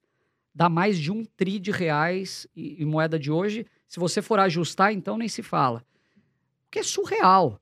Chegou Muito num dinheiro. endividamento astronômico. Hoje está com uma dívida totalmente equacionada. devolver ali uma grana Então, boa, né? o, o tempo que leva para você corrigir um desvio de rota. Mas aí mora é a um minha problema. preocupação, Felipe. Você não acha que caindo na mão do PT, a gente pode tomar o rumo errado? Porque assim, a gente demorou anos pra gente, pô, se livrar de um monte de empresa que não era o foco da Petrobras. A gente sabe que ali teve muitos interesses de pessoas que queriam fazer corrupção em trazer empresas pra Petrobras que não tem nada a ver com a Petrobras. É, pô, a dívida da Petrobras estava enorme, foi um trabalhão pra conseguir ajustar a empresa, colocar ela nos trilhos de novo. Você não acha que existe um risco de cair na mão do PT e o caminho Então, a gente e pegar o caminho da esquerda E ali. a gente está falando só de Petrobras, né? Várias outras, Exato. inclusive. É, Eletrobras. Pô, a Eletrobras chegou a custar 3 reais na Sim. bolsa. Foi privatizada agora a 43 reais. É, Correios. Pô, acabaram com o fundo de pensão dos funcionários do Correio. Pô, você quer pior do que mexer no fundo de pensão das pessoas? É Não dá terrível. certo. Sendo que pela primeira vez o Correio pagou dividendo na história. Ah, né? é? Nem Nunca sabia. aconteceu isso. Recuperaram as empresas estatais, né? Ah. Mas isso o povo não enxerga. Ma- Mas enfim, então eu acho que só respondendo a tua pergunta, é, esse viés de esquerda para as empresas, ele tende a ser muito pior, Uhum. porque é um viés mais intervencionista, é um viés que vai provavelmente ter um Alimentar produtos um de aumento- assistencialismo. aumento de cargos. é, é, o, o estado mais inchado é um problema, principalmente para um país como o nosso, que qualquer resfriado, né? Resfriado lá fora é uma Sente, né? pneumonia aqui. Exato. Então, isso é um problema. Agora, por outro lado, é, eu, eu gosto sempre de olhar também o lado positivo das coisas. Não que, não que seja a minha inclinação de forma alguma. Mas hoje você tem uma blindagem nessas empresas que acho que protege elas de muitas coisas que aconteceram no passado. Pô, você vê hoje quem são os conselheiros da Petrobras, quem são os gestores, os principais executivos. Você vê o endividamento. É, é uma empresa que ela tem algumas limitações. Por exemplo, a política de preços, o Bolsonaro falou que ia mexer no preço da Petrobras. Quanto tempo ele falou isso? Meses e meses. Sim. O que, que ele fez efetivamente? Nada. Por quê? Porque ele não consegue mais dar uma canetada. Assim, não, não é tão simples. E eu acho que a mesma coisa, por mais que possa mudar, mas eu, eu acho que o cenário dificultou. Agora, é claro que a gente. Eu tenho duas filhas, eu quero o melhor para as minhas filhas no futuro. Sim, e, com certeza. E eu acho que o Todos melhor é a gente começar a, a, a, a ter eficiência de gastos, a ter. Quando a gente fala de, por, por exemplo, acabar com o teto de gastos. isso é, um problema, respeitar. isso é um problema terrível. É, e, e entre outras coisas que poderiam trazer, eu acho que muito prejuízo. dívida Que às vezes você não percebe Brasil. na hora. Às vezes você vai perceber 10 anos depois. Muitas coisas, né? Porque o problema começa agora. Mas a, né, o problema vai estourar anos depois. Né? a, a politicagem ela acaba deturpando um pouco esse senso das pessoas. A história do lucro ser ruim é uma, é uma coisa que né, assim não dá para entender. As pessoas precisam entender que o lucro é bom. Quando, se, quando há lucro, há mais impostos. O problema é o que E se faz. dividendos e royalties, né? Exatamente. Que a Petrobras paga pro governo. O governo, Exato. a Petrobras pagou, se eu não me engano, eu vou chutar aqui um número, tá? Mas algo próximo de 400 ou 500 bilhões entre Entre royalties tributos dividendos. e dividendos. Não É, foi? exatamente. Isso aí, su- Royalties, impostos e dividendos. Meu, isso aí pague Porrada. muito. Saúde, educação, cobre muito gasto de saúde aqui pro brasileiro que precisa tanto. Total. Então a Petrobras lucrar é bom pro povo, é bom pra todo mundo. E, André, se não quer que seja assim, é simples. Fecha o capital E vende. E, e bota. Não, ou bota a serviço do Estado. Exato. Entendeu? Eu sou, eu sou Ah, não, acionista sim, da volta pro Estado, né? É, se, se- se quer colocar 100% em função do social e do Estado e etc., tudo bem.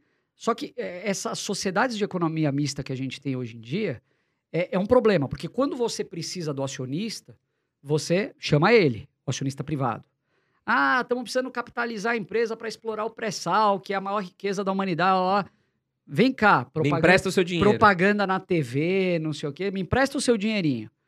Aí, na hora que precisa retornar para esse acionista, não, mas é em função da sociedade. Pô, E vira- Vimos a Venezuela o que Mas- aconteceu. Nacionalizou tudo, né? Um dos países mais ricos da América do Sul. E hoje não sei nem se eles têm condição de furar uma terra para achar petróleo, né? É, é, você- é a gasolina é É barata, triste, mas não tem gasolina, complica, né? Exatamente. É Então a gente vê uma inflação absurda e a Argentina hoje também soltou uma notícia de uma inflação que vai chegar a 90%, muito alta. Agora, Petrobras, triste demais ver isso, né? Agora, Petrobras, muita gente pergunta, está na hora de comprar? O que, que vocês veem? Tá barata? Ainda dá tempo ou não? Nesse momento esperar? ela é uma empresa que atualmente ela está previdenciária, mas ela não costuma ser uma empresa previdenciária. É uma empresa cíclica de um setor ligado a commodity, assim como você falou da Vale. O preço do petróleo vai ter uma influência gigantesca sobre a Ferro, precificação né? de, de, de Petrobras. Até Gerdau, né? Essas empresas Braskem, também. é, petroquímico, Sim. siderurgia, minério, minério de ferro, etc. Então, assim, a Petrobras, é, ela é uma empresa cíclica. Para o investidor que está buscando renda em dividendos, qual que é a tendência tipicamente? Ah, eu vou ver quais são as ações que estão pagando maior yield, vou nas três, quatro, cinco primeiras e pronto, está resolvida, essa daqui é a minha carteira. Se fosse tão simples assim, Tava todo mundo rico. para começar, que acho que o AGF nem existia, Não né, tinha, Fabião? não tinha. Porque o que a gente fala não ia servir para nada. Então, é, não é tão simples assim, porque esse dividendo está sendo pago em função do resultado passado. É difícil dizer se ele vai se manter no futuro. É, olhando para aquilo que eu falei anteriormente, de que para empresas cíclicas você deveria buscar uma margem de segurança maior, é, eu, Felipe, preferiria Petrobras com uma margem de segurança um pouco maior. Então, nesse preço eu não compro. É, eu, eu acredito que essas empresas aí, elas têm um período de décadas para dar uma oportunidade boa. Então, na Vale do Rio Doce, por exemplo, você via que ela sempre foi cotada a 40, 50 reais. Em 2016 chegou a valer 10, 8. E você vê que ela tem um dividendo, assim, se você pegasse os últimos 10 anos, olhando como um filme, você via que ela estava numa oportunidade incrível, ainda que fosse uma empresa cíclica e tudo mais, dependente do minério de ferro e tudo mais. Então, eu, eu, não, eu não acho que é uma oportunidade a Petrobras. é, não, não dá para saber o que vai acontecer no cenário político.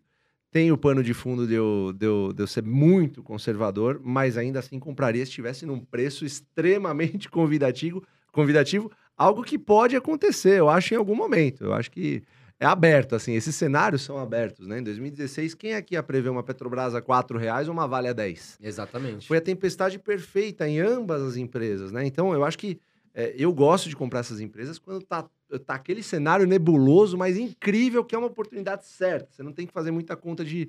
Assim, uma, uma conta sofisticada. Uma conta de padeiro já daria conta daquilo tudo, né? Mas eu acho que são perfis de investimento, né? São, são, são perfis que vão adequando é, as oportunidades que você tem a colocar na sua carteira. Acho que a pegada é essa no final do dia. Sabe, Agora, al- algo que Vai lá, vai lá, Carol. Desculpa te interromper. Sabe, algo que eu acho muito importante que a gente está citando aqui é a questão do dividendo. Por quê? Primeiro, pessoal, dividendo não é dívida. Tô falando isso porque teve uma pesquisa recente e, infelizmente, chega a ser lamentável, o pessoal não sabe, acha que dividendo é dívida. Não, Tá dividendo é uma parte ali que você tem, né, do lucro da empresa. Agora, é verdade Caramba. isso. Quando eu vi, Eu fiquei, fiquei É, muito chateada, porque o mínimo que a gente tem que saber é entender o que, que é uma ação, você Meu que está na bolsa, o que, que é dividendo. Então, quando eu ouvi isso, dívida, eu fiquei realmente chocada. Agora, por que, que eu acho importante a gente ver essa questão de dividendo? Eu escuto muitas pessoas falarem assim, Carol, eu vou comprar essa empresa porque pagou ótimos dividendos nos últimos 12 meses. Mas e o histórico da empresa? Não acho que a empresa que paga ótimos dividendos nem sempre é uma ótima empresa, porque pode ser atípico, né? De Total. repente ela teve ali um pico. Mas também não acho que a empresa que de repente está pagando menos dividendos seja ruim, Sem que dúvida. é o Total. caso da Itaúsa. Né? Ah. Carol, eu vou vender tudo que eu tenho em Itaúsa né? né, que é uma baita empresa, uma holding Total. aí, que é totalmente estabilizada, tem boa saúde financeira. Ah, eu vou vender Itaúsa porque não paga mais dividendo, não tá pingando.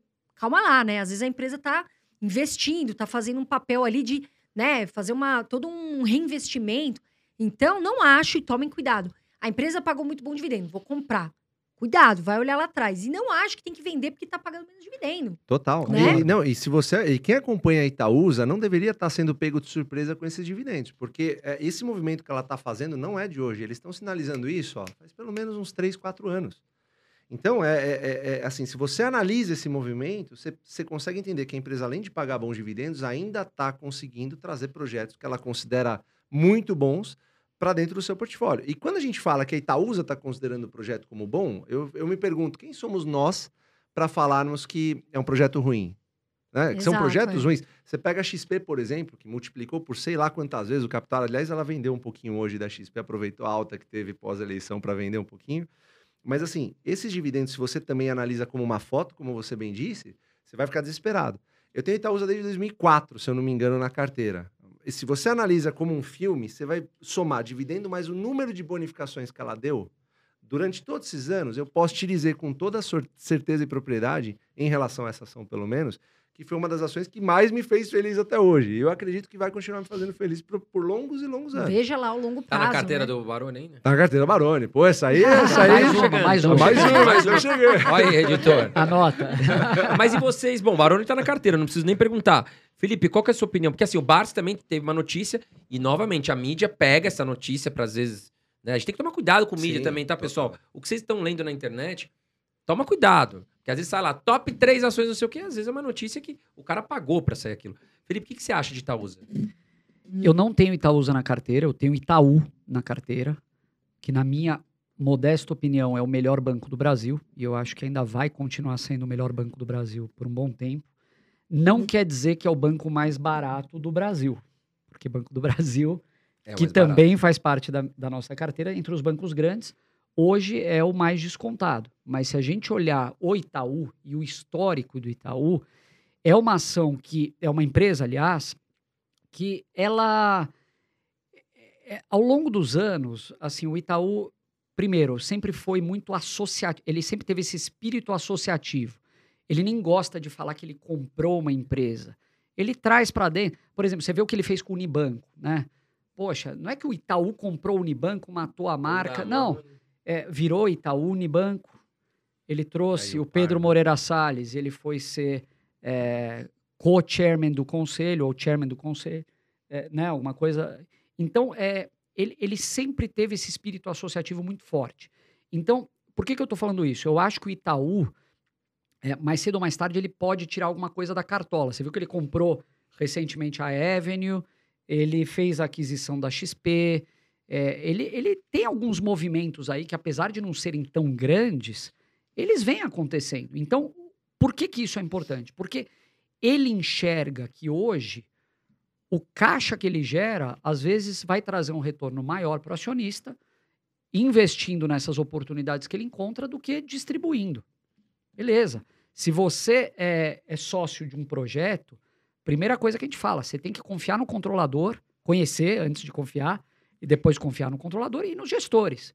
Então, é um banco que vem se mexendo, vem aproveitando um momento de economia para crescer carteira de crédito. Então, ele, ele vem melhorando vários indicadores. É, você vê, inclusive, o último balanço foi muito positivo. E se ele enxerga que hoje colocar mais caixa no negócio dele é o que vai trazer retorno de longo prazo, tranquilo. Apesar dela ser uma empresa que pagou muitos bons dividendos no passado, atualmente não está pagando, mas a gente entende que é algo circunstancial. E eu, eu entendo que mais cedo ou mais tarde, apesar de toda essa febre dos bancos digitais tal, é, o, o Itaú ele vai mostrar novamente é, quem é o Itaú. Eu convido todo mundo a assistir o Itaú Day, inclusive, que foi recentemente, está disponível no RI do Itaú. E ali você vê todos os executivos falando sobre suas áreas de negócio e você enxerga assim mudanças enormes lá dentro, em termos culturais, é, em termos de redução de custo.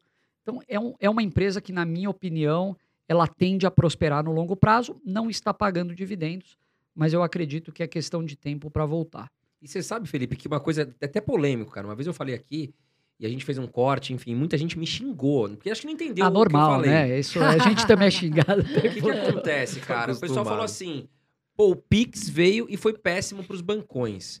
Né? Cara, a gente sabe que a receita de tarifas dos bancos era legal, mas como eu enxerguei esse movimento do Pix para os bancos? Né?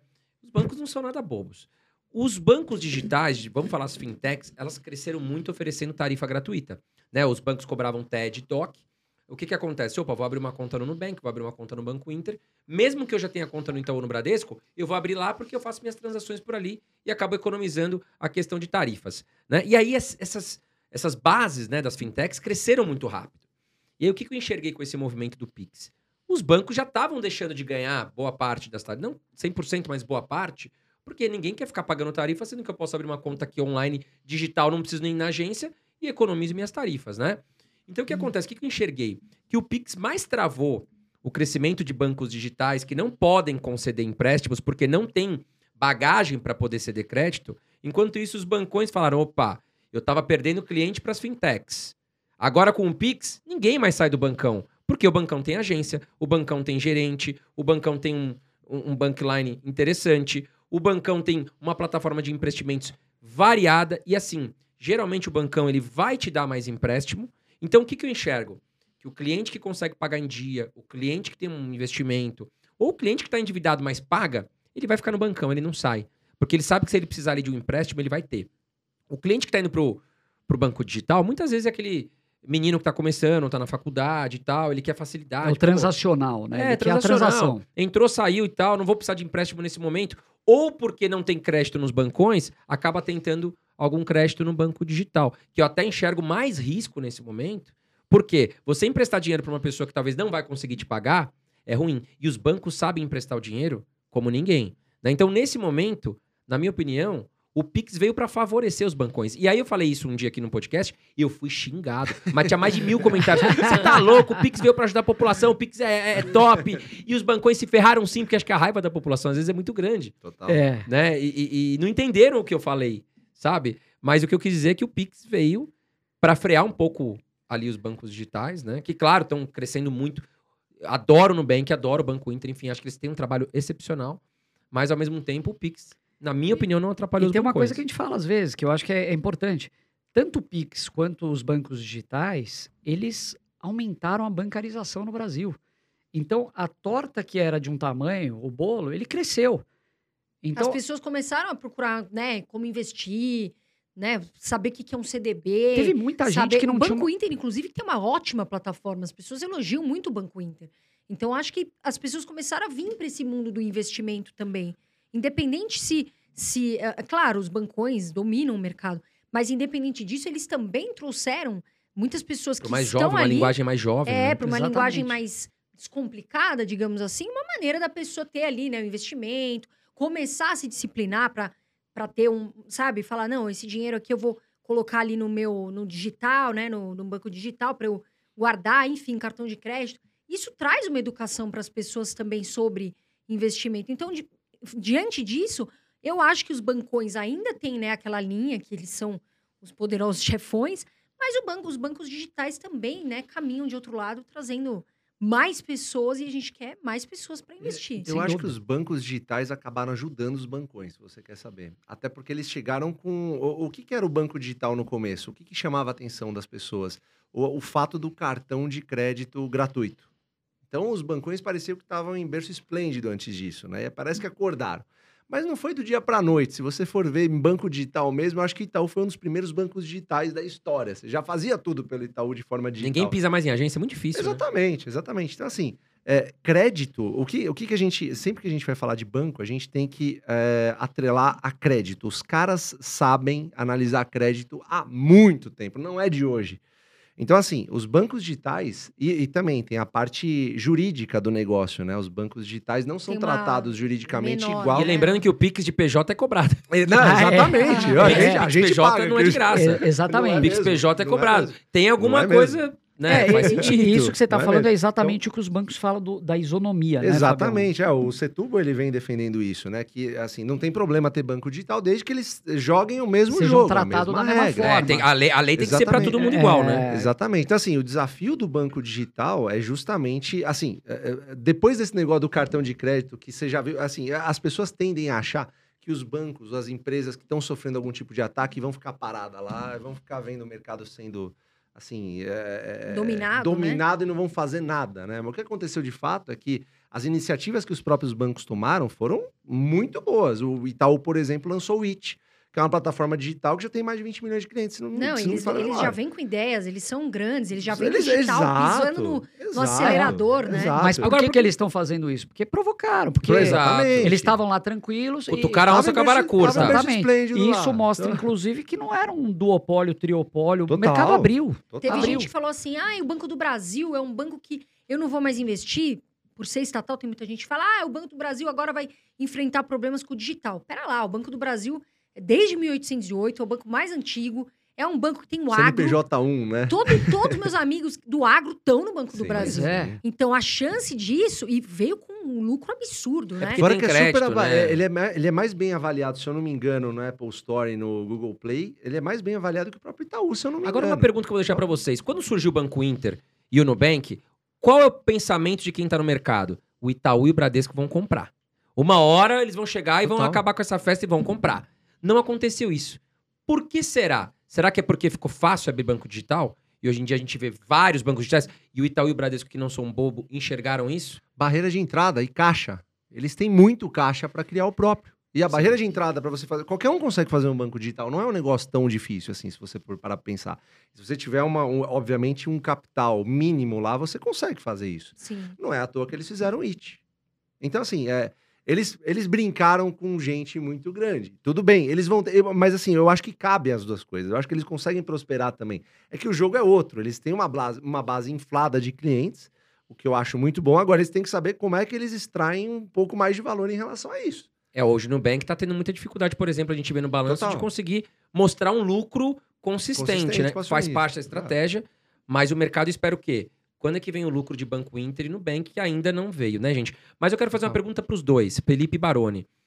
Qual empresa hoje que vocês acham, tem que ser diferente, um- de cada, Sim, sim. que tá pagando bom dividendo e que tá com preço atrativo? Baroni não pode falar Banco do Brasil. Não, eu não vou. Pode deixar. pode deixar. Eu tenho algumas, assim, mas eu vou, eu vou falar uma que eu comprei recentemente, que é a Vibra. Ela não está pagando, porque ela paga dividendo uma vez por ano, tipicamente. é, uma, duas vezes por ano. É, recentemente, ela aumentou o payout para 40%. E é uma empresa que, assim, ela vem se reinventando desde a privatização. É a antiga BR Distribuidora, para quem não sabe, né? É, ela foi ela abriu capital em 2017 a 15 reais. Até trouxe umas anotações aqui para eu lembrar. 2019, ela fez a primeira oferta dela, que foi a privatização, primeira oferta pública, que foi o follow-on, aliás, né? A R$ 24,50. 2021 veio a segunda oferta, que foi quando a Petrobras saiu de vez do capital dela, a 26 reais. E hoje ela está cotada ali a 18, 19. Por mais que a taxa de juro influencie nessa precificação no geral, é, eu acho que é uma margem de segurança interessante. Ela teve o Wilson Ferreira, que veio tocar a empresa, que agora foi para a Eletrobras, mas é um executivo extremamente competente. é, cons- conseguiu, nesse pouco tempo, tornar ela uma empresa mais eficiente e, ao mesmo tempo, traçar um plano estratégico para ela saber navegar eh, fora do mundo só de distribuição de combustíveis. Na distribuição de combustíveis, com o posto Bandeira BR, eh, vai tudo muito bem, obrigado. Eles têm margens fenomenais, são os melhores do setor. Agora, eles começaram a olhar outras coisas. Fizeram uma joint venture com a Copersucar para distribuição de comercialização de etanol. Fizemos, fizeram uma joint venture com Americanas para conveniência fizeram uma baita aquisição da Comerc, que é uma das maiores comercializadoras de energia do Brasil. É, entraram em biocombustíveis, biogás. Então, eles estão se posicionando como uma plataforma integrada de energia. E energia, como vocês lembram, é um Setor dos, perene, né? dos setores perenes que a gente gosta. Então, eu acho que por tudo isso, assim, eu gosto muito da Vibra, continuo achando que ela está descontada, com talvez o ponto negativo, e eu sempre vou dizer isso, que ela é uma corporation. Eu gosto de empresa de dono. Eu acho que o- o- aquela história do olho do dono que engorda, né? E isso faz falta. Eu acho que o Brasil ainda não se encontrou muito bem com esse modelo de corporation. Você tem é, fundos muito representativos que estão posicionados lá, a Dynamo, por exemplo, o Ronaldo César Coelho, que é um grande investidor, mas eu ainda acho, se eu pudesse escolher, eu prefiro empresas de dono. Então, a, a Vibra é uma que eu gosto bastante. E você, Baroni? Olha, mais recentemente eu tenho comprado a AES, a AES Brasil. Né? É uma empresa que também eu sou extremamente suspeito para falar, porque eu tenho, eu tenho ela desde quando era JET, da geradora e transmissora Tietê. É, e depois virou AES Tietê, e depois virou AES, Brasil. Tietê. Então, assim, vai, ela foi no caminho se moldando aí, né? Eu tenho gostado muito do fato, primeiro, que ela caiu de preço pra caramba. É uma empresa que estava cotada a 18 reais quando fez é, o grupamento de ações, ela virou ON, né? E acabou caindo de 18 para 9 reais. Chamou uma subscrição onde a própria controladora, o próprio controlador que é a AS, a AS Corporation foi lá e participou para fazer a compra de três parques eólicos aí, fazendo com que a capacidade de energia, de energia instalada multiplicasse. Então, mais da metade, aliás, metade da carteira da AES eh, vai passar a ser eh, fontes renováveis de energia.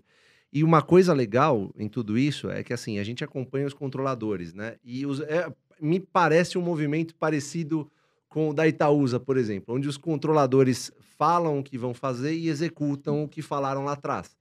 Então, você ter essa percepção, acho que é muito importante no mercado. Eles estão cumprindo o que eles prometeram lá atrás. Eles queriam ter um portfólio de energia focado mais em energia limpa, justamente para não depender de fontes eh, de, de, de fon- da chuva, né? Principalmente. E isso está sendo executado. Então, é uma coisa boa. Agora, vai gerar resultados a curto prazo? De jeito nenhum. Não é uma coisa que a gente vai ver no curto prazo eh, florescer.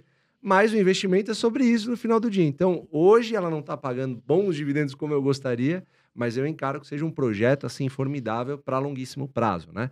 Contratos de longuíssimo prazo é fazem super parte. importante, garante ali a empresa, né? Total, total. Ela não tinha isso, né? Ela se transformou. Na verdade, ela tinha um contrato com a com a AS Eletropaulo, isso garantia para ela toda a venda de energia. Ela não teve mais esse contrato ah, ah, renovado e o que, que acabou acontecendo? Ela acabou tendo que sair do berço esplêndido, assim como os bancões, e acabou fazendo o que toda empresa faz, evoluiu, né? E por conta disso, eu enc- eu encaro que seja um belo setor. Tá, tá num belo setor, acho que tem bons controladores aí. A própria AES Corporation botando dinheiro, eu acho que é uma sinalização muito boa. Só que quero ver quem vai aguentar ficar um bom tempo aí fazendo a, A mesma longo coisa. prazo, né? Visão de Exatamente. longo prazo. Você falando de Exatamente. aquisição me lembrou da Fleury, que o Felipe citou a Hermes, Sim. né? E as pessoas, putz, o que, que tá acontecendo com a Fleury? Que que tá-" E não olhou que ela tá, pô, nesse momento ela tá buscando aquisições. Né? Então ela, ela deixou talvez um pouco de dividendos de lado, ela teve que captar dívidas para captar ali, para adquirir o que é um grande concorrente dela e que lá na frente vai gerar muita receita. Total. E aí as pessoas às vezes têm que entender o negócio, né, Felipe? Fleury Tem que é saber uma o que você tá baita fazendo. Cara, Pô, lá na frente empresa. vai ficar imbatível, Fleury, A gente opinião. já viu alguns filmes, a gente assistiu alguns filmes de empresas que pagavam dividendo a qualquer custo. E o final da história é terrível. A Oi, por exemplo. A Oi foi uma delas, a Eternit foi uma Eternit, empresa que pagou durante exato. muitos anos. Então, é, a empresa que está olhando oportunidades de crescimento para alocar melhor o, o seu capital, ou reduzir dívida, ou etc., é fantástico.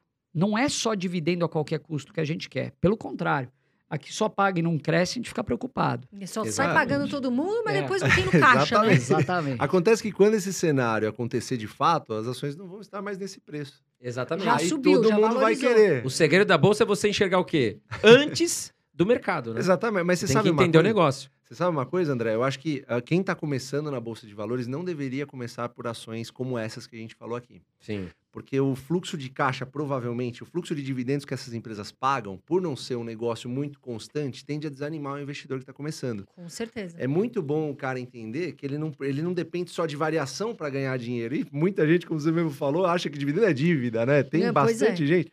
Pois então, é. assim, quando a gente educa o investidor a se aliar a boas empresas que já pagam bons dividendos, a gente já está educando, de certa forma, ele a gostar da Bolsa. Porque se ele está vendo que o dividendo está sendo pago em função das ações que ele tem hoje, o que, que ele vai querer? Aumentar. Sim, então é- vai essa é vendo pegada. pingar ali, ele fica todo feliz. né? Exatamente. É Então, uma assim, renda passiva, né? É um dinheiro que ele, ele fala, o que, que é isso Total. aqui na minha conta? Cai um dinheiro que eu não sei o que, que é. É o teu Que dividendo. eu não tava nem esperando. Eu não né? tava nem esperando, caiu na minha conta. Eu Já vi direct falando, André, caiu um negócio na minha conta. Eu falei, é o dividendo. beleza. Exatamente. É um dinheiro que você não Pô, imaginava, não, foi, é gostoso? Não foi alguém, né? Uma bruxinha que É, colocou não veio lá o do dinheiro, nada, né? não Porque dar dinheiro tá difícil. A fada do dente, né? E agora, e agora, Carol, chegamos num momento ping-pong. Que é o momento reserva Tá agora, como- que é o como nosso eu- novo patrocinador. Tá vendo como eu adivinho? Aliás, você Carol, vou até mostrar aqui, ó, que eu tô elegante. ó. Tá bonito, Olha, o bicho tá bonito. Olá. Olhada. Aí. Rapaz. Deixa eu ver aqui mais à frente, olha lá. André tá estiloso. ó, estilo, As camisas da camisa. reserva que vestem Então, muito se, bem. você, se você quer saber onde eu comprei essa roupa, aonde a Carol também. Você comprei não, que eu ganhei, né? Minha- Reserva é parceiro Olha nosso. aí, ó, minha jaquetinha de brilho. é isso aí. Então, vestidinho. vamos deixar aqui que no QR Code deve estar. posiciona o seu celular, você vai ser direto, vai ser levado assim à loja né, virtual da, da reserva. Eles fazem venda também online. Aqui embaixo tem o link para você acessar a loja virtual da reserva, que é uma das maiores gigantescas empresas que nós temos no Brasil hoje, né? Líder aí, uma das líderes no vestuário. E detalhe, né? tá- Tem loja física também espalhada nos principais shoppings do Brasil. E uma dica, vai lá, porque eu vou lá desde 2009, que eu já uso as, né, aquelas, eu gosto daquelas polo que tem o pica-pau. E, e lá Não eles te te dão, eles dão cerveja pra você. Cara, era legal, porque eu ia lá e, e eram uns, ah, uns vendedores cariocas, assim, os caras mais despojados. Ô, você não- eu eu experimentando roupa, o cara, ô, você não quer uma cerveja e tal? E eu nunca esqueci, acho que ele- eles que começaram com essa ideia de Pô, toma uma legal. cerveja. Pô, o cara não tá dirigindo, às vezes tá de táxi, tá de Que Uber, legal. ou tá de carona com o amigo ou com a esposa, tá lá vestindo roupa Mas não vai ficar cervejinha. bêbado lá e comprar tudo. Mas agora a reserva os num nível que você vai lá é champanhe. Não tem mais cerveja, Ó, só champanhe. Tem, cham... Ô, tem cerveja também, tem pra todo mundo. Mas é isso aí, vamos lá. para o quadro ping-pong. Aqui é o seguinte, ping-pong, Felipe já conhece, não pode fugir. Não tem essa de, ah, lá, lá, lá, não. É na hora, é, é bate pronto. Assuntos. Opa, perdão, assunto. Qual o melhor, Santander ou Itaú? Putz, é, é pior que. É, é Cada um capaz de- responde. É capaz de eu responder diferente do que eu falei da outra vez, porque hoje o momento de bolsa Mudou, é outro, é. né? Vai Mas lá. cada um responde. Santander ou Itaú? Itaú. Itaú, Bradesco ou Banco do Brasil? Banco do Brasil, certeza. Banco do Brasil. Taesa ou Transmissão Paulista? Hoje TRPL. Porra, tamo. Tá. TRPL também, unido, transmissão a GF paulista. é o time, né, meu? Mas às vezes nem sempre. né? Não, Tô mas a gente pensa Não, diferente. não. Tem- tem divergência. É. Totalmente, totalmente. Porto Seguro ou BB Seguridade? BB Seguridade. Porto Seguro. Aí, Aí, tá. IRB Brasil ou Sul América? A Poten- Sul-América, a Sul-América foi incorporada, não foi? É Da Sul América Porto Redditor. Redditor. Redidora, Redidora. Ah, É, eu, eu, eu ainda pensaria em IRB, independente disso, muito pensando no potencial de upside de longo prazo. IRB ou Sul América? se for pra escolher uma, eu ia em Sul América. AES Brasil ou Engie? AS Brasil. AES Brasil. Copel ou Energias do Brasil? Energias do Brasil. Copel. Sanepar, Ordinário. Sanepar ou Copasa? Sanepar. Sanepar também. Itaúsa ou Unipar? Itaúsa. Unipar. Olha ali, tá vendo? Teve André? divergência, tá vendo? A gente também tem. A carteira do André às vezes tem uma, às vezes a minha tem outra, mas a gente se dá bem. Mas tá isso todo que é mundo se dá legal. bem. É isso que é bom. É, nem todo investidor vai pensar igual, cada um tem sua Exato. estratégia. Total. O mais importante é você saber, você que tá aí telespectador, saber qual é a sua estratégia. Não adianta copiar a minha, ou do Felipe, ou do Barulho, ou da Carol. Você tem que entender a sua estratégia. E lembre, vai começar aos poucos, vai cair, vai tropeçar, vai ralar o joelho, vai ralar o cotovelo, mas é isso que vai te ensinar. Não tenha dúvida, Bolsa de Valores é o melhor investimento para você, tá certo? Poupança que o brasileiro falava, ah, monta uma poupança para você casar. Isso não é investimento. Poupar não é investir. Tenham isso em mente. Felipe, Baroni, muito obrigado para vocês. Onde a gente acha vocês nas redes, Pô, eu que principais redes? agradeço. Aí, Prazer ter sensacional. Obrigado. você, gente. Baita conhecimento. Prazer enorme estar aqui de novo. Não, e parabéns mesmo. pelo projeto, cara. Sensacional. Obrigada. Muito bacana. Vocês são mais experientes, aí estão há mais tempo que a gente, né? Mas somos todos primos agora, né? Temos Total. projetos que não são Sim, iguais, sim. mas a gente preza pelo investimento, pela educação financeira. A gente, E- a gente é reza para que existam mais pessoas que façam E pela isso. amizade, porque no Brasil, né? com certeza. Acima de tudo. E, não, e, e- e o Brasil precisa muito desse tipo de informação. Então, o que vocês fazem aqui, antes de mais nada, meu, parabéns aí. Muito Continuem, que é vocês fã. cresçam, multipliquem por mil. Aí. É isso aí. Quem quiser abençoe. conhecer o AGF, vai encontrar nas redes do Felipe, vai encontrar nas redes do Baroni. E se você quiser fazer parte da minha comunidade da Carol, aqui embaixo também tem o link do Eu Vivo de Dividendos, que é a nossa comunidade, onde você vai encontrar né, tudo do bom e do melhor com aulas que eu e a Carol demos para vocês, investindo né, em ações, fundos imobiliários, Desde o zero. exterior, desde o zero. Quer começar a investir com pouco, não sabe como? Vem para a comunidade, tá certo? Tem todas as informações aqui no site aqui embaixo. Felipe Baroni, como é que a gente encontra vocês? É arroba ruiz.felipe. Vamos colocar aqui também pro pessoal ver. Ah, Arroba o Fábio Baroni, Queen no final, e arroba ações, Ações garantem, né? A gente legal. encontrarem a gente lá. escrito. Obrigado, gente, gente. quero agradecer Valeu, vocês. pessoal. Obrigado. Muito Muito obrigada. A casa é sempre de vocês. a gente Pô, que obrigado, agradece. Recíproco obrigado. é verdadeira também. Obrigado, viu, gente? Pessoal, muito obrigada por vocês estarem aqui. É um prazer. A gente quer que vocês comecem investindo. Enfim, que vocês ganhem dinheiro. Essa é a nossa meta. Eu sempre falo, voa Brasil. Um grande beijo para vocês. Fiquem com Deus. É E isso aí, galera. Lembre que vocês, diversificando a carteira, conhecendo a estratégia de vocês, vocês vão dormir bem. Um grande abraço pra vocês.